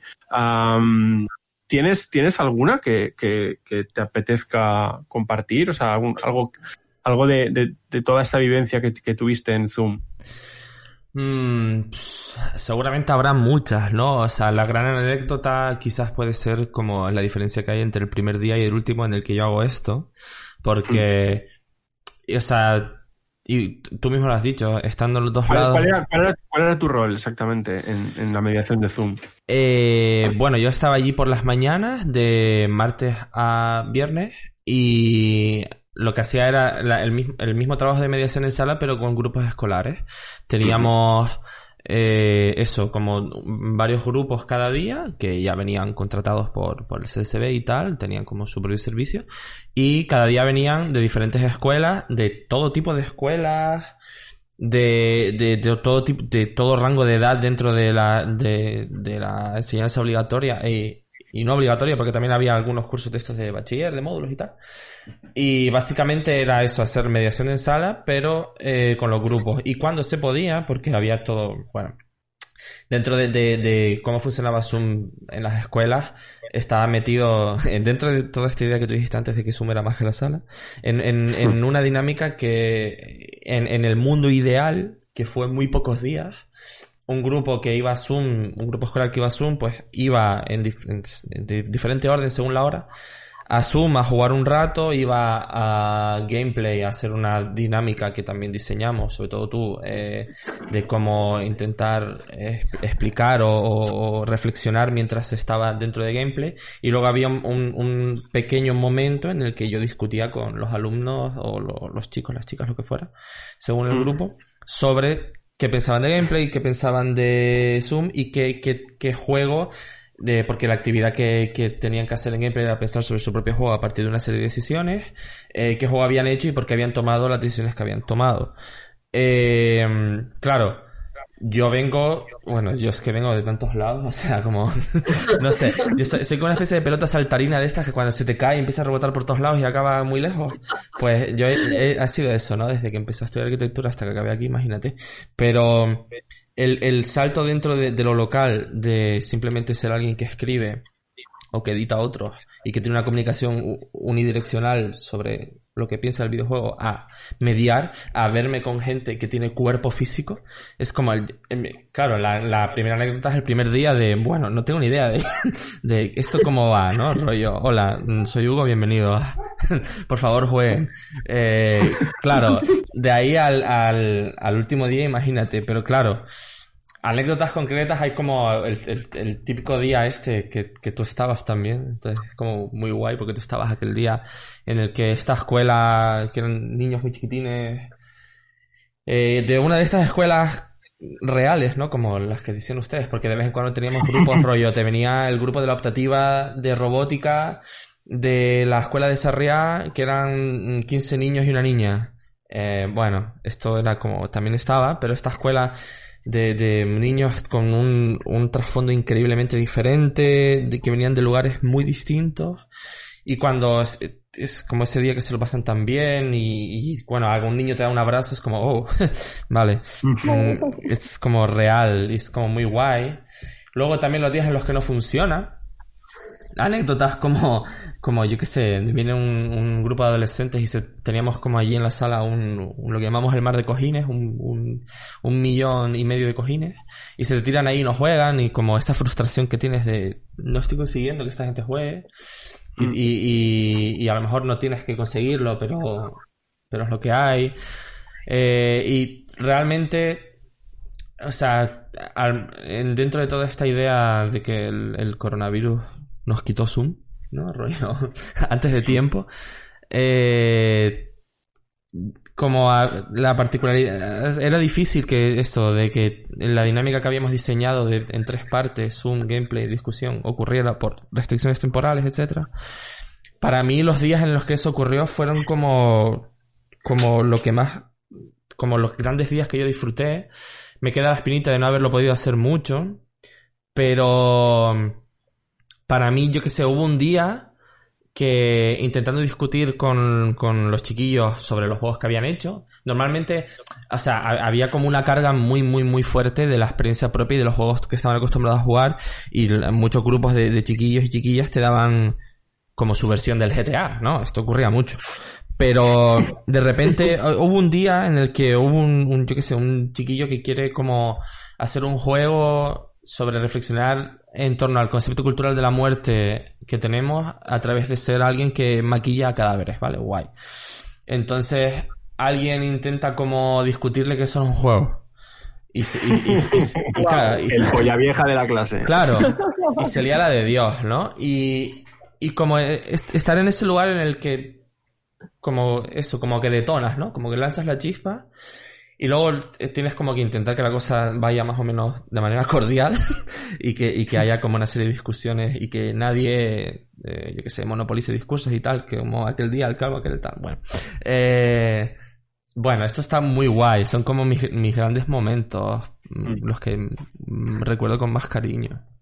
Este abrazo que, que siem- siempre, hablamos de los abrazos porque, bueno, a veces que uno tiene que agarrarse a los simbolismos, ¿no? Y que alguien, una personita de pocos años que no te conoce de nada, llega a un espacio y de repente se lo pasa muy bien dentro del horario escolar, como para agradecértelo con un acto físico, como Ya. un abrazo, eh, para mi gusto importa bastante, ¿no? Es, es- es de repente un, Sí. una, un- se borran una serie de barreras que, que, que, que es, que, es, que es significativo realmente. Si tuviera, y con esto acabo ya, como un, o sea, como dos momentos increíbles en un lugar muy concreto de Zoom que era, eh, y antes lo mencionaban ustedes, como el juego Island, el Island Non Places, hu- hubo dos momentos que yo, en que yo jugué allí con otra gente, con otros niños, niñas, que fue como increíble. Uno, con una niña eh, muy, muy, muy pequeña, en el que, eh, o sea, como eh, Island era un juego muy de... mm, por favor, señor, me llamaban señor, ¿no? Por favor, señor, no entiendo esto.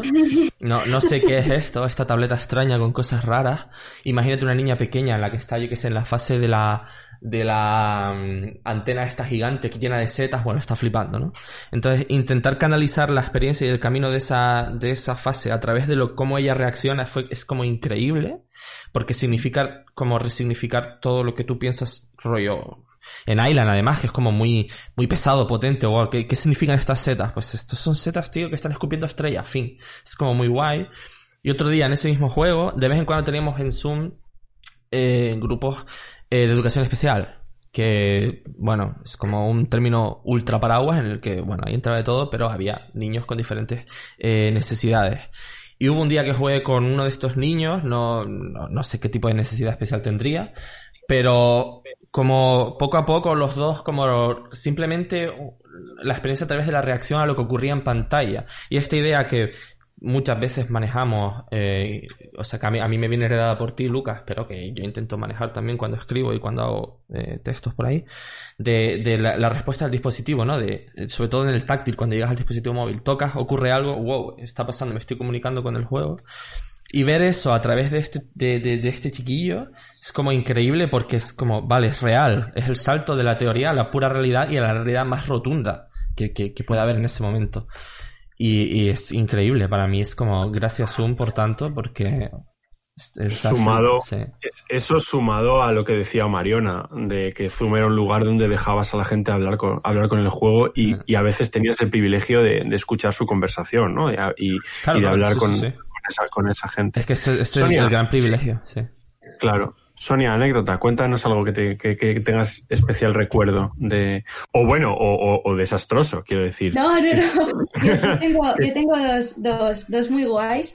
Primero también, o sea, eh, eh, comentar la diferencia de los grupos que podía tener Hugo por la mañana a los grupos que teníamos por las tardes o claro. fin de semana. Por la mañana, de hecho, Zoom estaba cerrado y era solo para, para los colegios que habían mm. eh, reservado la visita, como ha dicho Hugo, y por la tarde Zoom estaba abierto. Entonces podía venir cualquier persona sin haber eh, reservado previamente, evidentemente. Entonces, eh, yo tengo dos eh, anécdotas que antes se las comentaba con Mariona y nos hemos reído. Eh, una de ellas fue en el juego, bueno, en Keep Talking, el, el de la bomba. La bomba. Que la bomba. que, bueno, estaba como en dos partes distintas de la sala. Y nada, entraron una madre y una y con, con su hija, la niña, no sé, no debería tener más de 10 años o más o menos por ahí. Y lo típico, ¿no? Primero la madre se quedó en un sitio y la hija se fue al otro. No lograban aquello pues conectar o no de esto y se acercaron un poco otra madre con su hija. Porque bueno, más o menos me estaban mirando, yo les hice así como un señal en plan, y das a ayudar. Y, y el siguiente paso fue que una madre y una hija se quedaron en el teléfono y la otra madre con su hija en desactivando la bomba.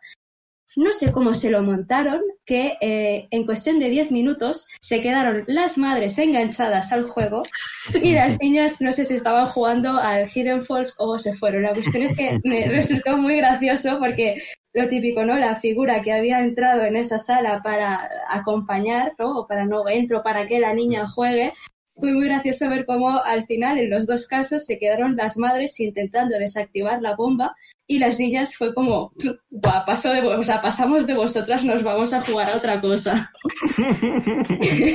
y eso fue, fue- también, también es verdad que el- el- esa dinámica de entrar padres, madres ah, más escépticos y sin querer jugar y acabar jugando solía pasar un montón. Mm. Entonces era algo también guay de ver. Bueno, es que, claro, ¿no? Era eh, cuando... Era la idea.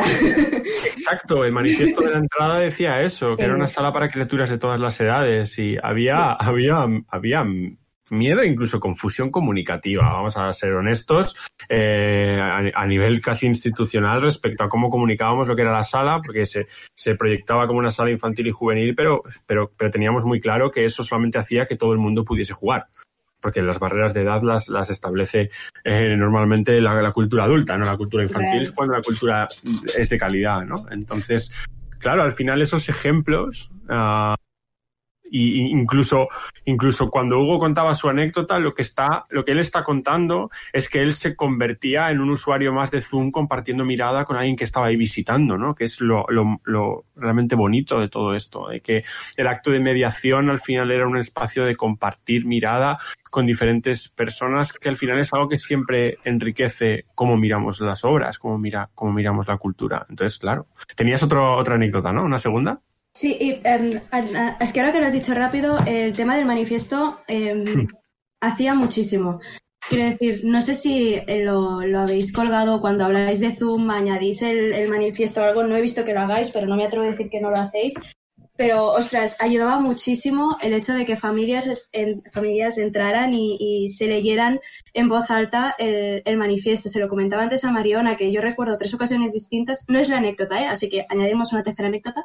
que, em, donde recuerdo tres ocasiones diferentes, ¿no? Donde entraban y, y fuera el padre o la madre les decía, mira, mira, escuchad, y se ponían a leer el manifiesto en, en voz alta y era súper guay qué porque guay. acababan y se miraban entre, en- entre la unidad familiar y decían, bueno, hola, venga, vamos, qué guay, Qué hola, te, te has, en plan, ¿has, vis- has visto? Dice que es para vosotros, y, sí, mamá, y también dice que es para ti, para tu edad, quiero decir, se creaba un, un diálogo muy guay con ese manifiesto. Y claro, no quería que acabásemos sin, sin comentar eso.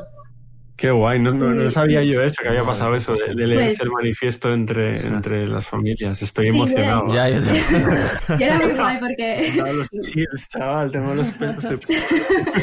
claro, porque no, no es lo mismo que veas que entra una persona y se lo, lee, se lo lee para sí misma a que veas que entra, pues es una unidad familiar, sean quienes sean, y se lo están leyendo entre, entre ellas. Era, era muy guay. Y nada, luego hubo, hubo otra anécdota que esta sirve también mucho para, para que se vea la diferencia de lo que era entre semana, de lo que era el fin de semana, porque vino una, una niña de, bueno, vin- vinieron un grupo de niños de un casal de- del Raval, del barrio, eh, y no, no deberían tener más de cinco o seis años.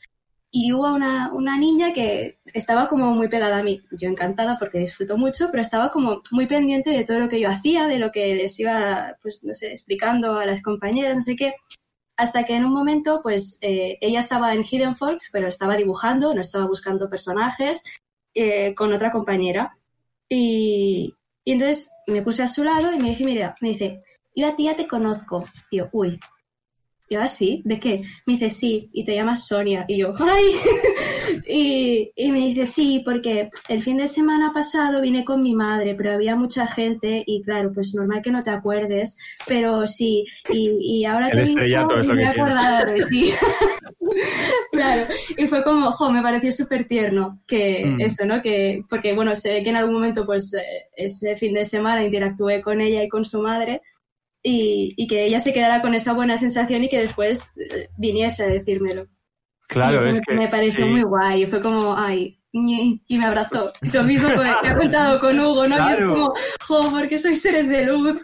Claro, pero es que era eso, la sala eran las Mm. personas que iban dentro y, y era maravilloso. en ese- o sea, con toda la importancia que tenían los juegos como selección previa, lo que importabais erais vosotras y la gente que venía ahí. Era la clave de todo eso. Entonces, claro, que ese es, bueno, es la, era la idea.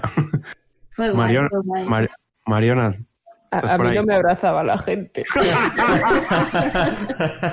eso es por ir a una escuela concertada, Mariona. Le salía la vena Rottenmeier y no... Uy, de- uy, uy, uy, uy, uy, si tú supieras. No, ah, yo, yo, ah, ah, bueno, yo es que tengo anécdotas mil. Ah, Mm. Además, ah, tengo esta cosa de que me gusta un poco como observar a la gente, sin ser Mm. creepy, pero observar a la gente. Ah, y sí que es verdad que lo que dice Sonia, que entre semana era un placer, absolutamente. También había días que, que había muy poca gente, entonces era como, bueno, tienes que encontrar tu sitio para no estar como pendiente de esa persona y como aho- ahogándola, ah, digamos, con tu, con tu atención. Pero, pero sí, en fin de semana era bastante una, una locura. A veces tengo la sensación de que hacíamos un poco más como de, de no sé, cataloguistas o ordenadoras, am, que no ordenadores, ah, de, de gente dentro del espacio intentando, yo qué sé, en- Claro. encabirlos, ¿no? Pero bueno, mm, en materia de, de anécdotas, bueno, ah, primero yo, mis abuelos, bueno, los abuelos que venían a la sala normalmente venían a acompañar solo, no se acercaban a los juegos en primera instancia porque, uy, no, no, no, nosotros no.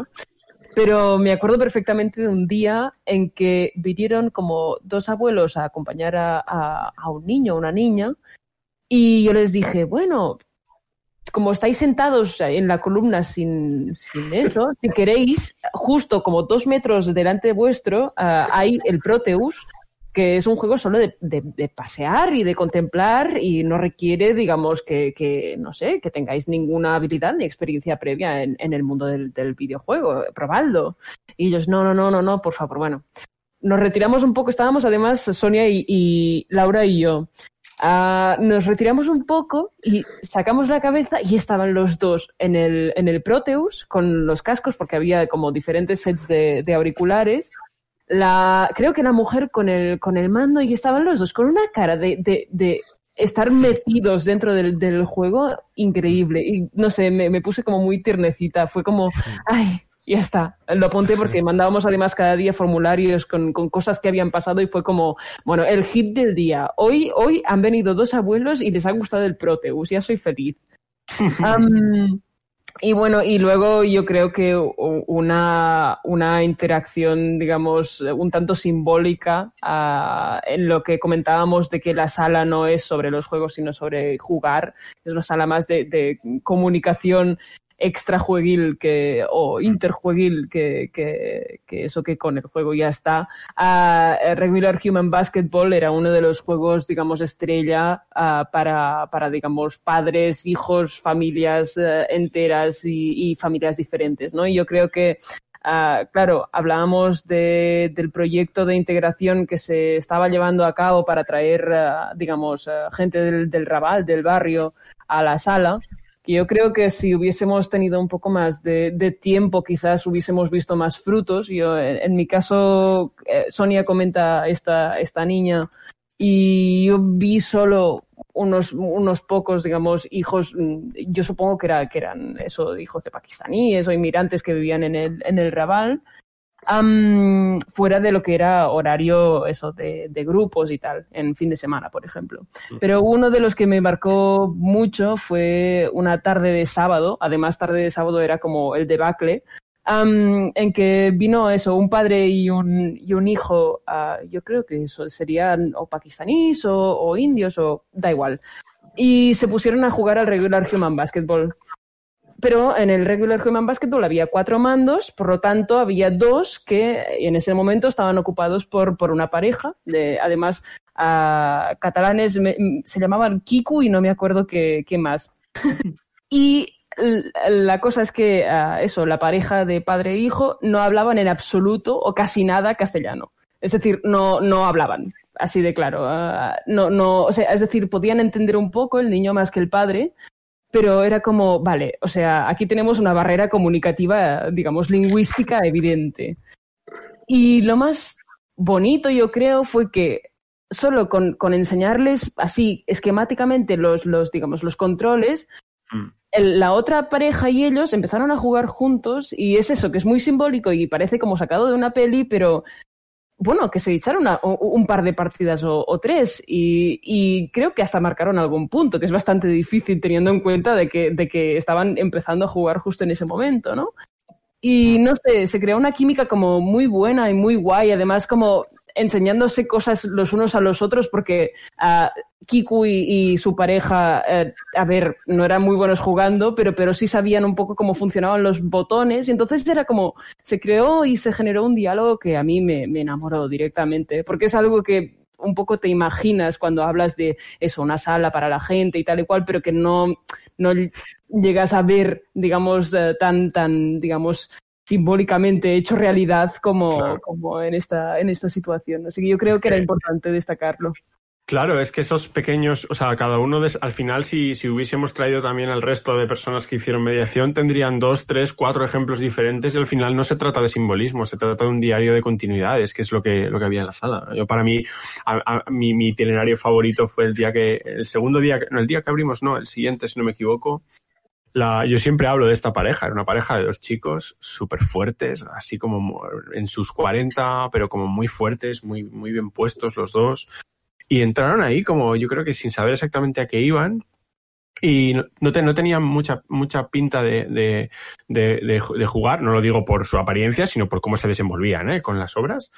Y acabaron en un momento eh, acercándose a Panoramic, al que es el juego este, en el que, en el que tú haces una sesión como de DJ, en el que, en el que controlas el- lo visual, pero también lo musical. Lo que pasa es que no, el, el control de mandos, la mesa de mezclas estaba ocupada, ocupada además por un señor de unos sesenta y pico, setenta años, ¿no?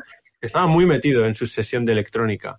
Y esta, esta, esta pareja se puso cada uno a un lado con los auriculares y la imagen de, de, de eso, ¿no? De esa, esa visualización intergeneracional de lo que otra persona está haciendo con un videojuego me pareció súper bonita. Además, esa pareja después se fue a Keep Talking, que parece que es un, un, un, un, sumidero de, de anécdotas. Entró, no entendía muy bien lo que pasaba. Ellos pensaban que lo que había al otro del teléfono era una grabación. Y se metieron los dos al teléfono. Keep es este juego en el que hay una bomba y hay un manual y la, la bomba y el manual están, están separadas, ¿no? Entonces había que llamar por teléfono a quien estaba en el otro lado con el manual para poder ayudarte y desactivarla. Lo que pasa es que los dos entraron al teléfono, entonces no había nadie al otro lado de, con el manual, pero aún así llamaron. Y cuando colgaron el, cuando descolgaron el teléfono fue una, una persona aleatoria que pasaba por ahí. Y entonces en un primer momento esta pareja eh, trató a esa persona como si fuese un robot, como si fuese una locución. Y cuando, cuando la persona al otro lado se comportó como un ser humano, me acuerdo como que taparon el telefonillo y dijeron, ay, por favor, pero que es una persona de verdad, no, es un, es un random, es un random, ¿no? Y de esa sorpresa de, del funcionamiento de la sala, después continuaron jugando. Eran dos personas que, que, jugando con otras dos personas, no ya que no se conocían, sino que ni siquiera sabían quién eran, ¿no? Y, eso es realmente lo, lo, lo, lo, guay que ocurría, que ocurría en, Zoom. Y no es un anecdotario simbólico, es una, es una, es una pelota constante porque, bueno, porque el ejercicio era ese. Era una sala que, pretendía generar eso, pretendía hacer mediación y parece que funcionaba. Parece eh, eh, Lola. Dime. En toda esta movida en la que te has embarcado de intentar digitalizar culturalmente un centro, ¿Hay, ¿Hay algún momento puntual que sirva también dentro de este ejercicio simbólico de lo que, ha sido? Me vale tan, tanto ahora lo puramente anecdótico bonito como lo problemático, como igual algún indicador de transformación que tú notes. Es decir, esto, por ejemplo, me da a entender que la cosa podría cambiar o que puede cambiar, pero eso, ejemplificada en algo en concreto. Eh, no sé, es. Eh, a ver, hay anécdotas, hay muchas, ¿no? Eh, datos que me digan esto puede cambiar, más allá de, las conversaciones de los críos, de las situaciones que se dan, de ir a buscar, de lo que ellos eh, y, ellas, y es que hay muchas ellas, eh, y eso también es, guay, eh, hablan. Mm, a ver, es algo o sea, mm, puede cambiar y, puede cambiar, no, ya está cambiado. El hecho de que, de que mm, los ordenadores, eh, o sea, los dispositivos mm. eh, eh, en la biblioteca no son una anécdota, sino que sino que, o sea, un crío entra y dice, no hay ordenadores, ¿dónde están? Porque además es que, bueno, compartimos, es una locura, ¿no? Porque los de cuarto, cinco minutos antes del recreo, bajan los Chromebooks que igual ellos han estado usando, entonces les ponemos, porque hay que cambiarles de cuenta, tal y cual.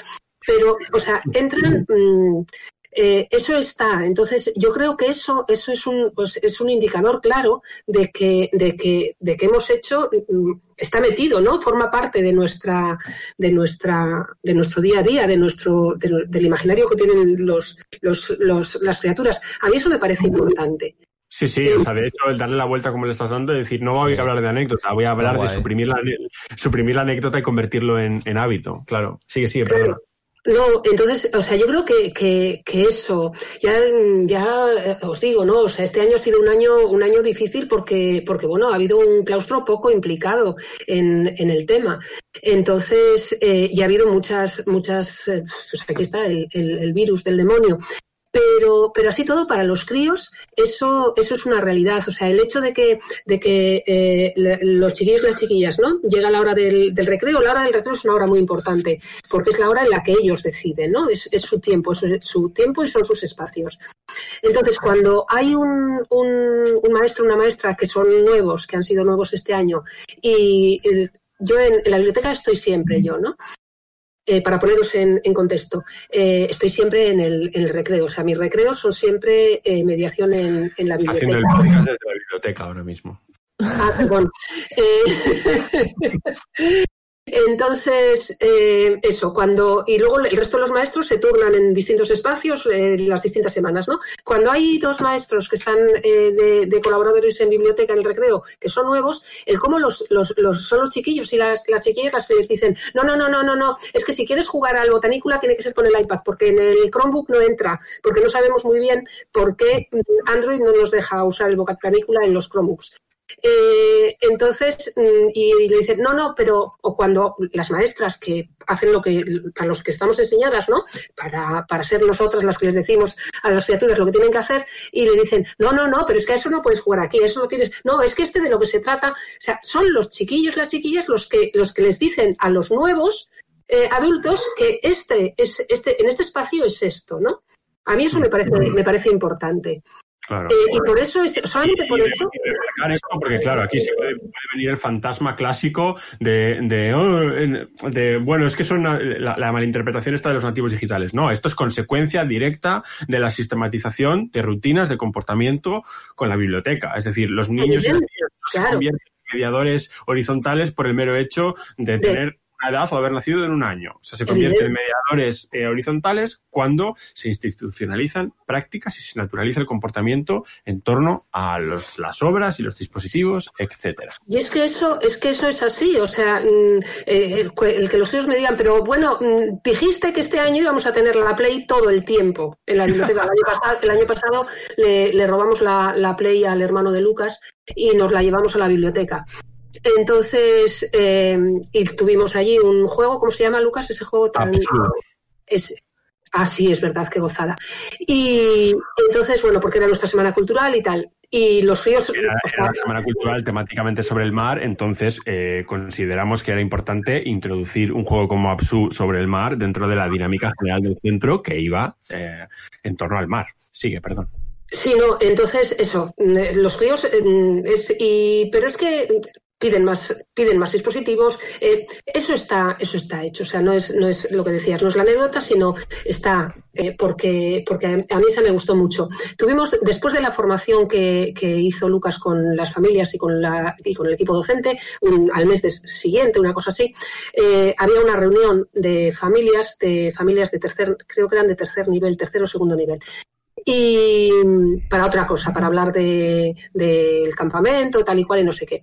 Pero evidentemente salió el tema. Ay, pues es que eh, unos que habían podido venir, jo, pues es que he descargado este y tal, y es que, bueno, estamos el padre y yo picaos, y yo digo, bueno, deja también a los niños un hueco, pero eso, ¿no? Mm, salió el tema de, de los videojuegos.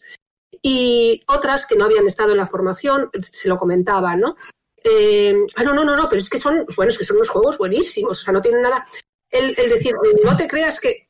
Y entonces les dije, oye, bajamos un rato a la biblioteca. Y un grupo de madres, un grupo de madres y un padre, se quedaron y nos bajamos a la biblioteca y, ay, sí, puede estar, sí, digo, ponemos uno de los juegos a los que están jugando ahora los, los críos. Y ah, yo había empezado con tercero, con tercero a jugar botanícula. Entonces, bueno, pues abrí botanícula y no empezaba la partida, estaba la partida ya empezada por la, si lo habéis jugado, cuando tienen que coger las plumas, cuando los, los tienen que coger las plumas. Entonces empezaron, eh, bueno, yo tuve que decirles, bueno, eh, yo no tengo prisa, pero eh, no podemos pasarnos el juego, porque era, ay, ay, ay, ay, dale ahí, dale ahí. O sea, esa historia de, ah, pero espera, espera que... Eh, estaban las madres, o sea, fue, mm, hice fotos y de hecho en algún sitio las he subido y tal, porque porque estaban, mm, estaban descubriendo un, mundo. Estaban descubriendo un mundo. Eh, entonces, que, perdón, perdón. ¿Crees, que ha habido, conflicto entre la parte libresca de la biblioteca y la digital? Mm, eh, ¿A qué nivel? ¿En qué sentido? Yo creo, Que, yo creo que no. vamos a ver. Eh, o sea, es muy, o sea, la, la, pregunta es, ¿se lee menos en la biblioteca desde que están las pantallas? No, se lee menos en la biblioteca, sí, en la biblioteca se, lee, menos. Eh, ¿Se lee menos? Bueno, no lo sé, no lo sé, tampoco te, creas. Eh, pero se hacen mucho más préstamos. Ah, ok desde que hacemos mediación en la biblioteca. O sea, el, nivel de préstamos del, colegio, además, se ha notado muchísimo eh, los tres meses de mi baja, eh, que yo estaba preocupada de qué pasa, ¿no? Evidentemente, en el momento en que vuelves otra vez a dar, a, decirles, venga, que esto es nuestro, mm, es, se, se es, pero, es, importante pensar esto, ¿eh? Realmente, o sea, el hecho de que si de realmente eh, entran las pantallas, el, el espacio físico en sí, quizás eh, pierda, pierda su entidad de lugar para leer ahí dentro. Sería algo interesante para pensar al respecto. Hay, a ver, yo creo que, yo creo que sí. Yo, de, hecho, ya lo sabes, hay veces que me, planteo esto porque eh, el año pasado hubo una niña que venía de Venezuela, además de un colegio de Lopus de Venezuela. Eh, Marina era un concertado, pero a lo bestia. Y, y entonces lo primero que le sorprendió es que en la biblioteca del cole había, se podía hablar. Ya. Entonces, a ver, claro, en la biblioteca del cole se puede hablar, pero no solamente cuando se juega, también cuando se lee se puede hablar. O sea, los niños necesitan, necesitan verbalizar. Hay veces que alguno dice, me voy a aquel rincón, diles por favor que no hagan tanto ruido. O sea, esas situaciones se dan. Mm. Eh, sí que, claro, tú sabes que la biblioteca es muy pequeñita. Sí, sí, sí, sí. Claro, entonces en una biblioteca donde hay eh, nueve dispositivos móviles en el recreo y esos dispositivos pueden usarse, mm, no a ver, son preferiblemente para usarles con otra persona, aunque también pueden decir, no, es que yo le quiero para mí solo, eh, pues evidentemente come mucho espacio para, para momentos de lectura tranquila en el, en el recreo. Entonces. Mm, pero, no se ha perdido, por ejemplo, lo de en el recreo alguien que quiere leer se coge el libro y se va a los cojines de su aula, ¿no? Eso, eso se mantiene. Eh, no, no, claro, claro, claro. El, que, el, que el recreo quiere, quiere leer es eso. O, se va, normalmente los ordenadores se quedan, en toda la zona de la galería es más para lectura que para, que para eh, videojuegos. Entonces ahí, ahí se van y se sigue, se sigue leyendo. Y, y sobre todo, mm, o sea, se hacen muchísimo más préstamos. Hombre, eh, todo el trabajo de biblioteca, yo hago mediación con videojuegos, eh, pues eh, es más o menos un día al mes eh, y los otros tres días son de mediación eh, Literaria. literaria. Entonces, todo ese trabajo Claro, claro, está. claro, sí, sí. O sea, sí, sí, bueno, era simplemente porque me parece un tema interesante también, no poner siempre el horizonte como eh, precioso y, y reflexionar sobre posibles No, conflictos. no, no. Claro. Que además el conflicto no es solamente videolúdico, el conflicto es de, de intentar pensar los espacios de mediación cultural como ecosistemas, sino como, como nichos cerrados. Entonces, esto incluye también, yo qué sé, el- como si, yo qué sé, si pones un espacio para escuchar música o, o lo que sea, ¿no? Que también habría que pensar. Una, una de las cosas que, por ejemplo, a los críos en el recreo Bailar, tiran muchísimo de, o sea, es una cosa que les encanta, es entrar a Leoteca a buscar libros y a, y a, y a mandar, a hacer recomendaciones a sus amigos. Eso es una de las cosas para las que se usa muchísimo también el- el- los ordenadores. Es lo de no, no voy a jugar, quiero entrar en Leoteca porque entonces, eh, bueno, pues busco no sé qué libros, me piden cosas, o sea, está ahí todo, todo mezclado, esas posibilidades es- funcionan todas. Eh, me gustaría tener una biblioteca mucho más grande, Sí. pero Bueno, algún día quizás, ¿no? mm, sí, cuando sea mayor. Bueno, pues eh, siguiendo ya como este pequeño guion que habíamos eh, divisado Lucas y yo, vamos a ir a ya como para intentar cerrar la conversación. Nos gustaría hablar y que nos contara cada una de, de ustedes eh, desde su experiencia personal cómo ha cambiado mm, su relación con el videojuego, eh, pero más allá de lo laboral sino, yo que sé, en sus tiempos de ocio, en sus relaciones con la familia, con los amigos, si juegan acompañadas, si no juegan, si ha cambiado para peor, que esto también es posible, ¿no? De repente mm, descubres el videojuego y ya no te gusta. Bueno, no creo que sea el caso, pero eh, ¿cómo ha cambiado? Podemos empezar... Pues mira, vamos a empezar por Mariona, ¿vale? Ya que mm, tú seguramente mm, sigas jugando tanto o más que antes de pasar por Zoom, pero ha cambiado de alguna manera eh, tu paso por, por, por este trabajo de mediación en Zoom en la manera en la que juegas. Bueno, ah, sí, sí, sí, evidentemente. Lo comentaba un poco al principio, ¿no? Yo entré en la sala como para divulgar las respuestas del señor videojuego, el señor en plan Dios. Ah, y me he dado cuenta de que, de que realmente el juego no es, es decir, por lo menos en, Zoom, pero también en, digamos, fuera, en el mundo real, ah, es, es- no es tanto la, la respuesta, sino una, una pregunta que permite empezar conversaciones súper interesantes. Yo ahora estoy jugando con mi madre al Samoros 3. De hecho, juega, juega ella más que, más que yo. Se lo comentaba el otro día a Lucas. Tengo la sensación de que es como una, una, una venganza por todas las noches en que yo me había adelantado a la novela que nos leíamos antes de ir a dormir. Pero sí, o sea, es decir, he cambiado los pesos dentro de mi balanza de, de, de, priori- de prioridades. Antes, antes la persona que el, que el juego. Y, y así yo creo que, no sé, he crecido un poquito. Eh, no quiero sonar como demasiado tiernecita, pero es que lo estoy. así que ah, ya os dejo la palabra y ya yo me quedo aquí. con- con nos, nos gustas tiernecita, Mariana. O sea, uno, cada uno está como está y tiene que mostrarse. Sí, está además, bien. Lo, lo tierno es lo nuevo cool, así que Sí. no te, no te preocupes. Sí. Lola, eh, ¿cómo ha sido, o sea, tu proceso de eso? De, de- ¿cómo, ¿Cómo juegas ahora? ¿Sigues jugando o, o directamente has dejado de jugar o, o qué onda? Eh, es que no sé, no sé qué fue primero. Si, si cuando, cuando yo empecé a jugar, a ver, yo siempre he jugado con vosotros muy poquito, pero eso, lo de ver a mamá, tal, que es muy divertido ver a mamá hacerse un lío con el mando de la Play y eso.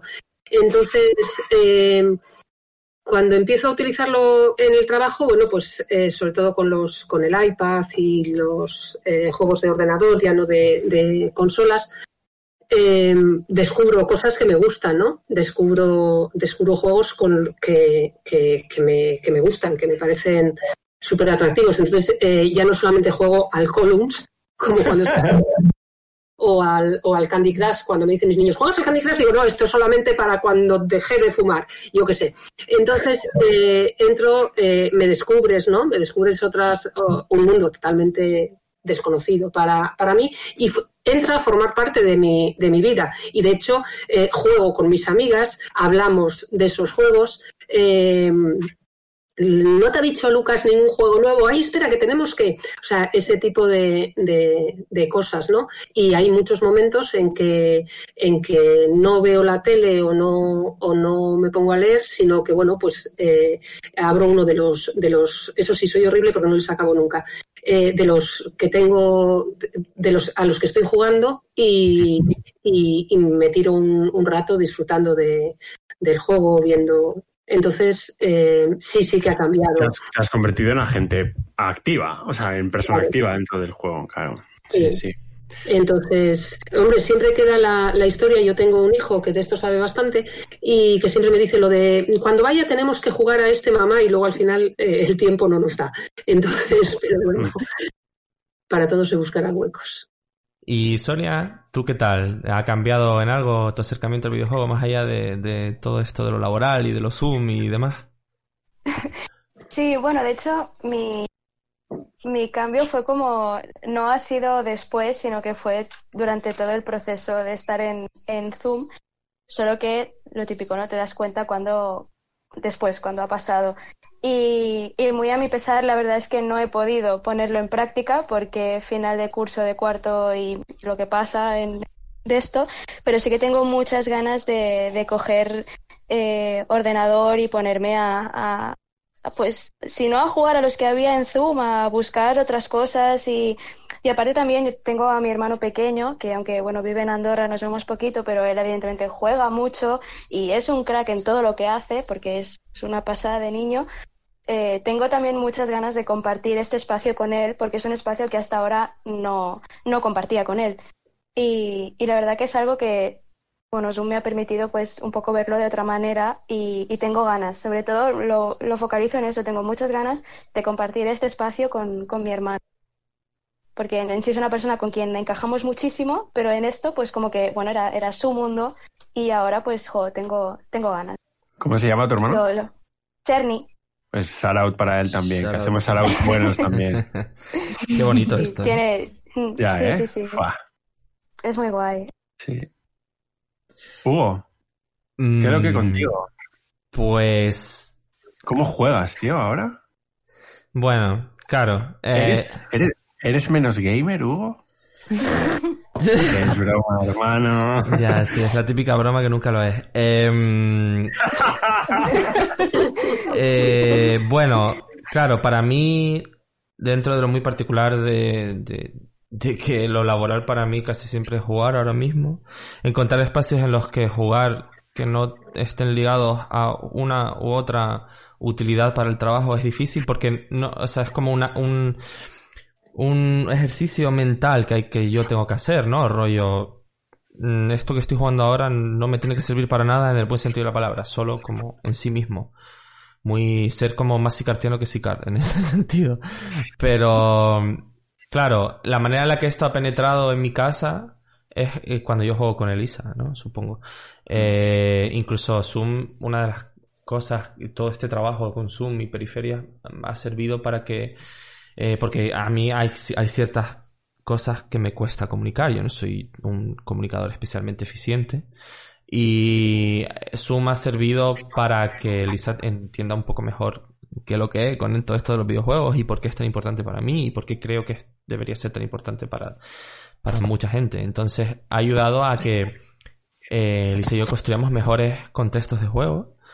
Eh, independientemente de cuando jugamos a Overcook y nos enfadamos, eh, cuando oiga esto, eh, dirá, el que te enfadas eres tú, no yo.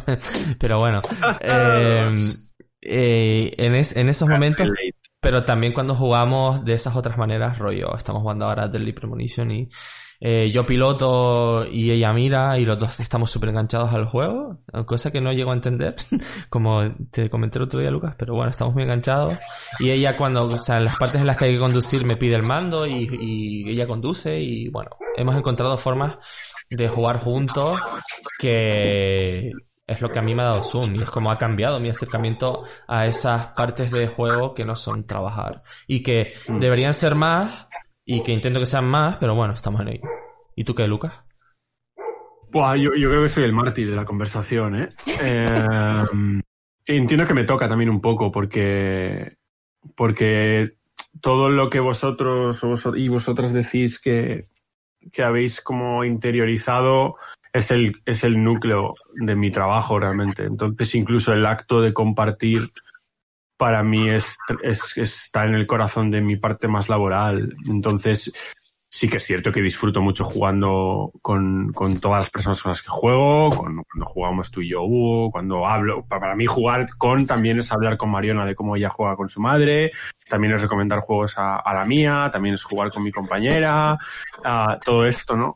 Pero yo lo tengo, lo tengo muy cerca, realmente. El proceso por el que eh, dejé de leer como leía cuando empecé a estudiar literatura, el hecho de que empecé a jugar como jugaba cuando empecé a estudiar los juegos, en- in- inevitablemente se ha pasado también al puro acto de reflexionar sobre cómo mediamos el juego, ¿no? Entiendo también que es una cuestión de distancia. Ah, curiosamente no he perdido, no he perdido el entusiasmo por, por lo que hago, eh, en ninguna de las tres cosas, ¿eh? ni analizar lo que leo, ni analizar lo que juego, ni en analizar cómo se cómo se hace esto de la mediación.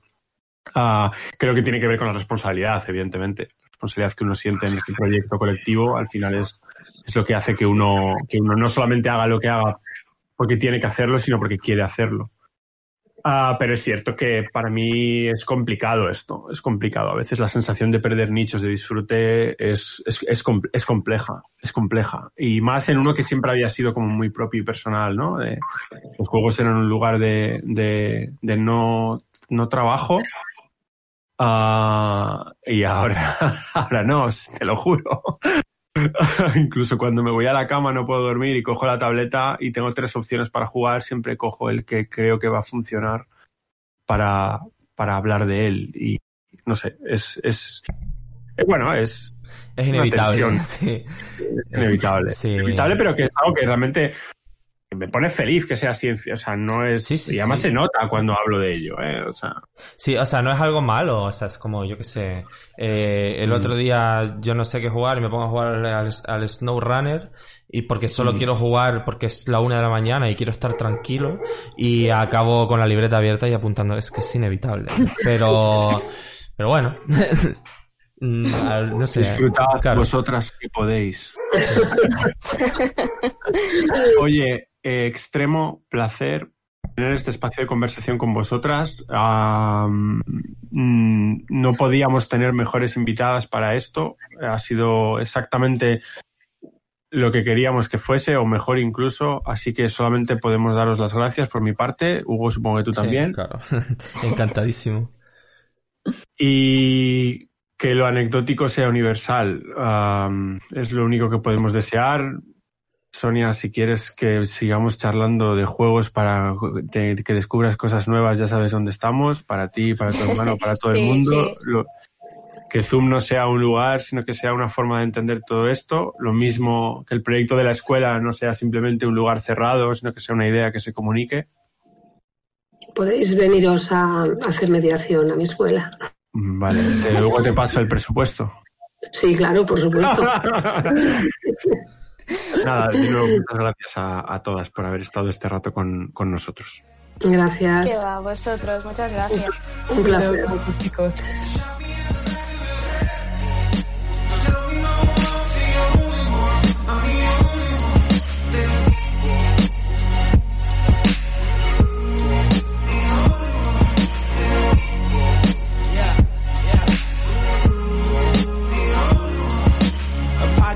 troubles, a hundred supreme duffel bags. Shorty been around, but I'm still trying to fuck with that. Hit a dip, homie, never fall in love with that. Give it to her nicely, hit it from the front and back. We the kids that do drugs first and brush teeth second. We're the kids that do lines off of Lou Reed records. We're the kids who roam New York and act so reckless. Told me Skizzy you was savage, but I wasn't affected. They don't understand, swear that they don't understand. Lady.